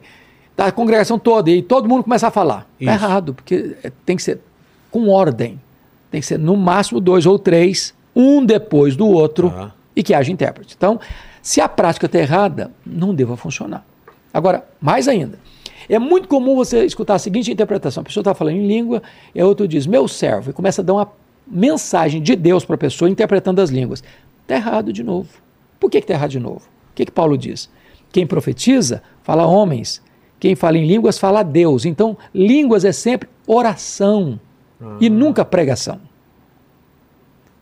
Se houver a interpretação, tem que interpretar a oração e não a pregação, porque aí é profecia. Entendi. E língua não é profecia. Língua é com Deus. É oração. Então, é oração. É, o, o, o nosso uh, saudoso Juan Carlos Ortiz diz que línguas é o dom de pijama, é o dom da sua intimidade com Deus. Não é para ser mostrado. É, é da sua intimidade com Deus. Então, Paulo não proíbe falar, mas orienta como falar. Então, quando eu digo para você. Mas qual é a função? Por que. que... Autentificação. É? Para autentificação. E é por isso que na, na, na, na colocação de Paulo é, é, é, o dom menos importante. Porque todos os dons são dons para edificação do corpo.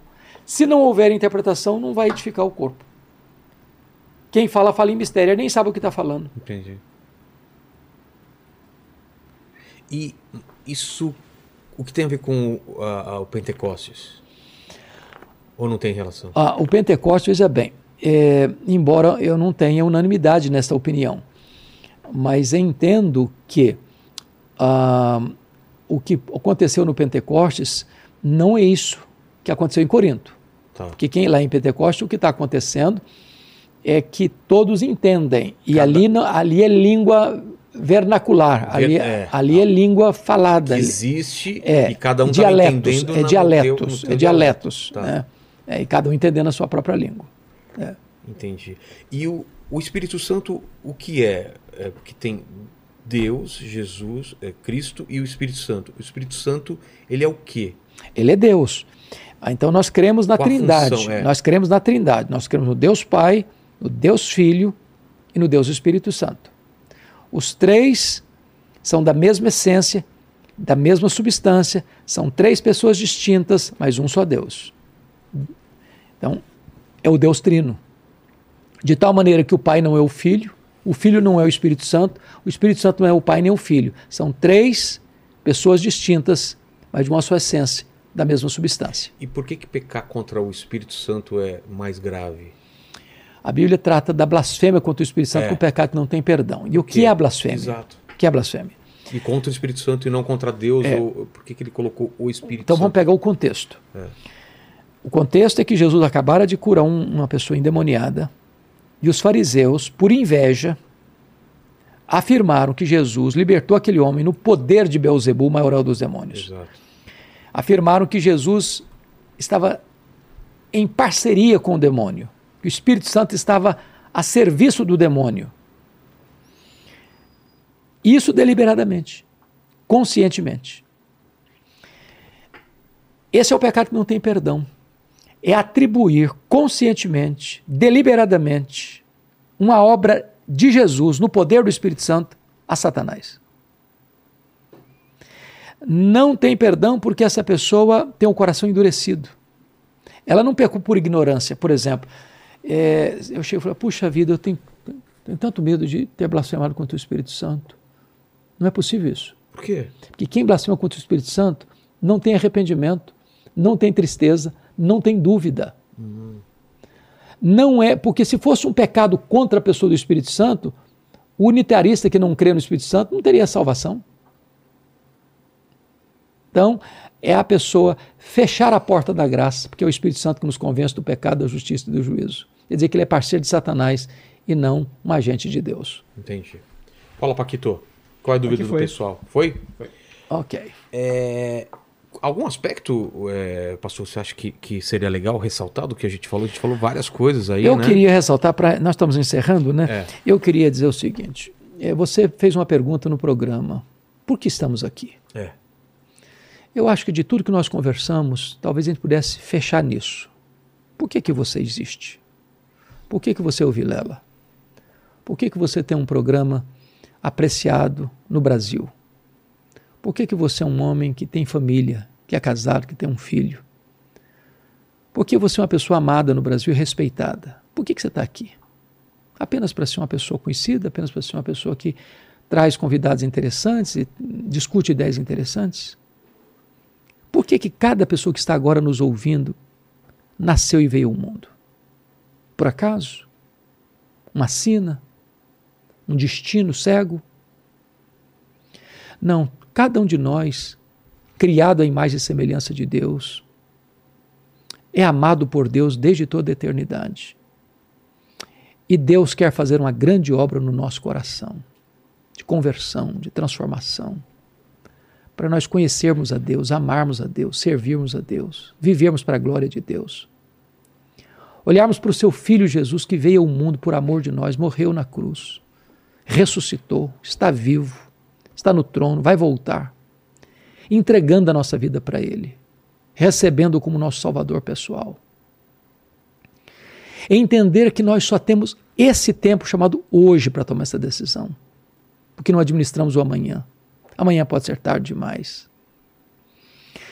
E vivermos os dias que Deus nos der, na presença dEle para a glória dEle, para cumprir a agenda dEle, o plano dEle, que é glorificá-lo para sempre. Esta é a palavra que eu gostaria de deixar para o seu coração, para o coração do nosso príncipe que está aqui nos acompanhando para todas as pessoas que estão nos assistindo. A vida só faz sentido em Deus. E o único caminho de acesso a Deus é Jesus. E a única porta do céu é Jesus. E o único nome que pode nos dar salvação é Jesus. Essa é a mensagem que eu quero deixar para você e para todas as pessoas que acompanham você. Amém. Agradecer de novo a tua presença. Ainda tem três perguntas que eu vou fazer no final. É agradecer a quem está com a gente aqui, agradecer ao, ao Paquito também, por que não, né? Que toma uma garrafa, um garrafão de água todo dia. Hoje já foram. Quantos litros? Foi 1 litro e 750 ml. Pô, caramba! É Você não aí. vai ao banheiro, não? É, eu tô querendo bastante. então segura aí mais um pouco. É, pastor, eu sempre termino fazendo três perguntas, contigo não vai ser diferente. Quero uma oração no final. Claro, hein? será um prazer. Porque tem muita gente em casa que com certeza está passando um momento difícil e, uhum. ou que vai assistir esse, essa live no futuro. A primeira pergunta é a seguinte: falou da tua vida, da tua conversão, da tua história. E olhando para trás, pastor, qual que você acha que foi o momento mais difícil que você passou? Pudesse pontuar um. Eu pudesse pontuar um. Foi o dia que eu recebi a notícia dolorosa, dia 2 de agosto de 1982, quando eu começava o meu pastorado em Bragança Paulista, de que meu irmão, que tinha completado 27 anos no dia anterior, dia 1 tinha acabado de ser assassinado Puxa. pelo primo primeiro da sua mulher, com 11 golpes de faca, Caramba. todos mortais. A dor foi tão avassaladora que eu perdi a voz. E que me marcou muito é que, diante daquele drama tão grande, de alguém que foi criado conosco como amigos, a primeira palavra que Deus botou na minha boca depois que veio minha, vieram as forças foi esta: Eu perdoo o assassino. Porque eu não tinha outra opção para fazer. Ou perdoava ou adoecia, ou perdoava ou minha vida se transformaria no inferno. Ou perdoava ou teria que abandonar o ministério. Mas entendi ali, Vilela, que o perdão é maior que o ódio. O perdão cura, o perdão liberta, o perdão é a asepsia da alma, é a faxina da mente, é a alforria do coração. Dói ainda hoje, depois de 41 anos. 41 anos. Mas no meu coração está resolvido, porque tudo foi resolvido para mim na cruz de Jesus Cristo nosso Senhor.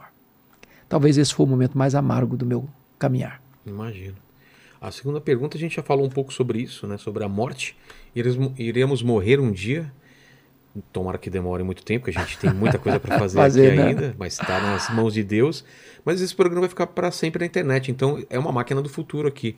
Manda para o pessoal daqui 236 anos que estiver assistindo esse programa, se a gente não for arrebatado, se não tiver tribulação ainda tiver é, as coisas estiverem como estão agora, mas manda para o futuro uma mensagem de quais seriam suas últimas palavras. As minhas últimas palavras é arrependa-se e creia no Senhor Jesus. enquanto Ele está perto, enquanto você pode invocá-lo. Hoje é o dia oportuno de Deus na sua vida. Não é amanhã. Não é amanhã. É hoje, é agora. É nesse momento que a pessoa está nos ouvindo. Não importa o buraco que ela se enfiou. Não importa quão longe ela tenha ido. Não importa quão grave tem sido seus deslizes, ou quão desesperada esteja a sua alma nessa hora. Posso interromper? Pode. Aproveita, pastor, então já faça para aquela câmera um, um, uma, um pedido para o pessoal, já faz uma oração e um pedido para as pessoas. Olha, Deus é rico em misericórdia. Deus tem prazer em perdoar. Não sei como você está agora ou como você estará amanhã, quando você talvez vai acessar essa, essa informação. Mas hoje Deus quer salvar você, hoje Deus quer perdoar você. Hoje Deus quer transformar a sua vida. Hoje você pode nascer de novo, hoje você pode fazer parte da família de Deus.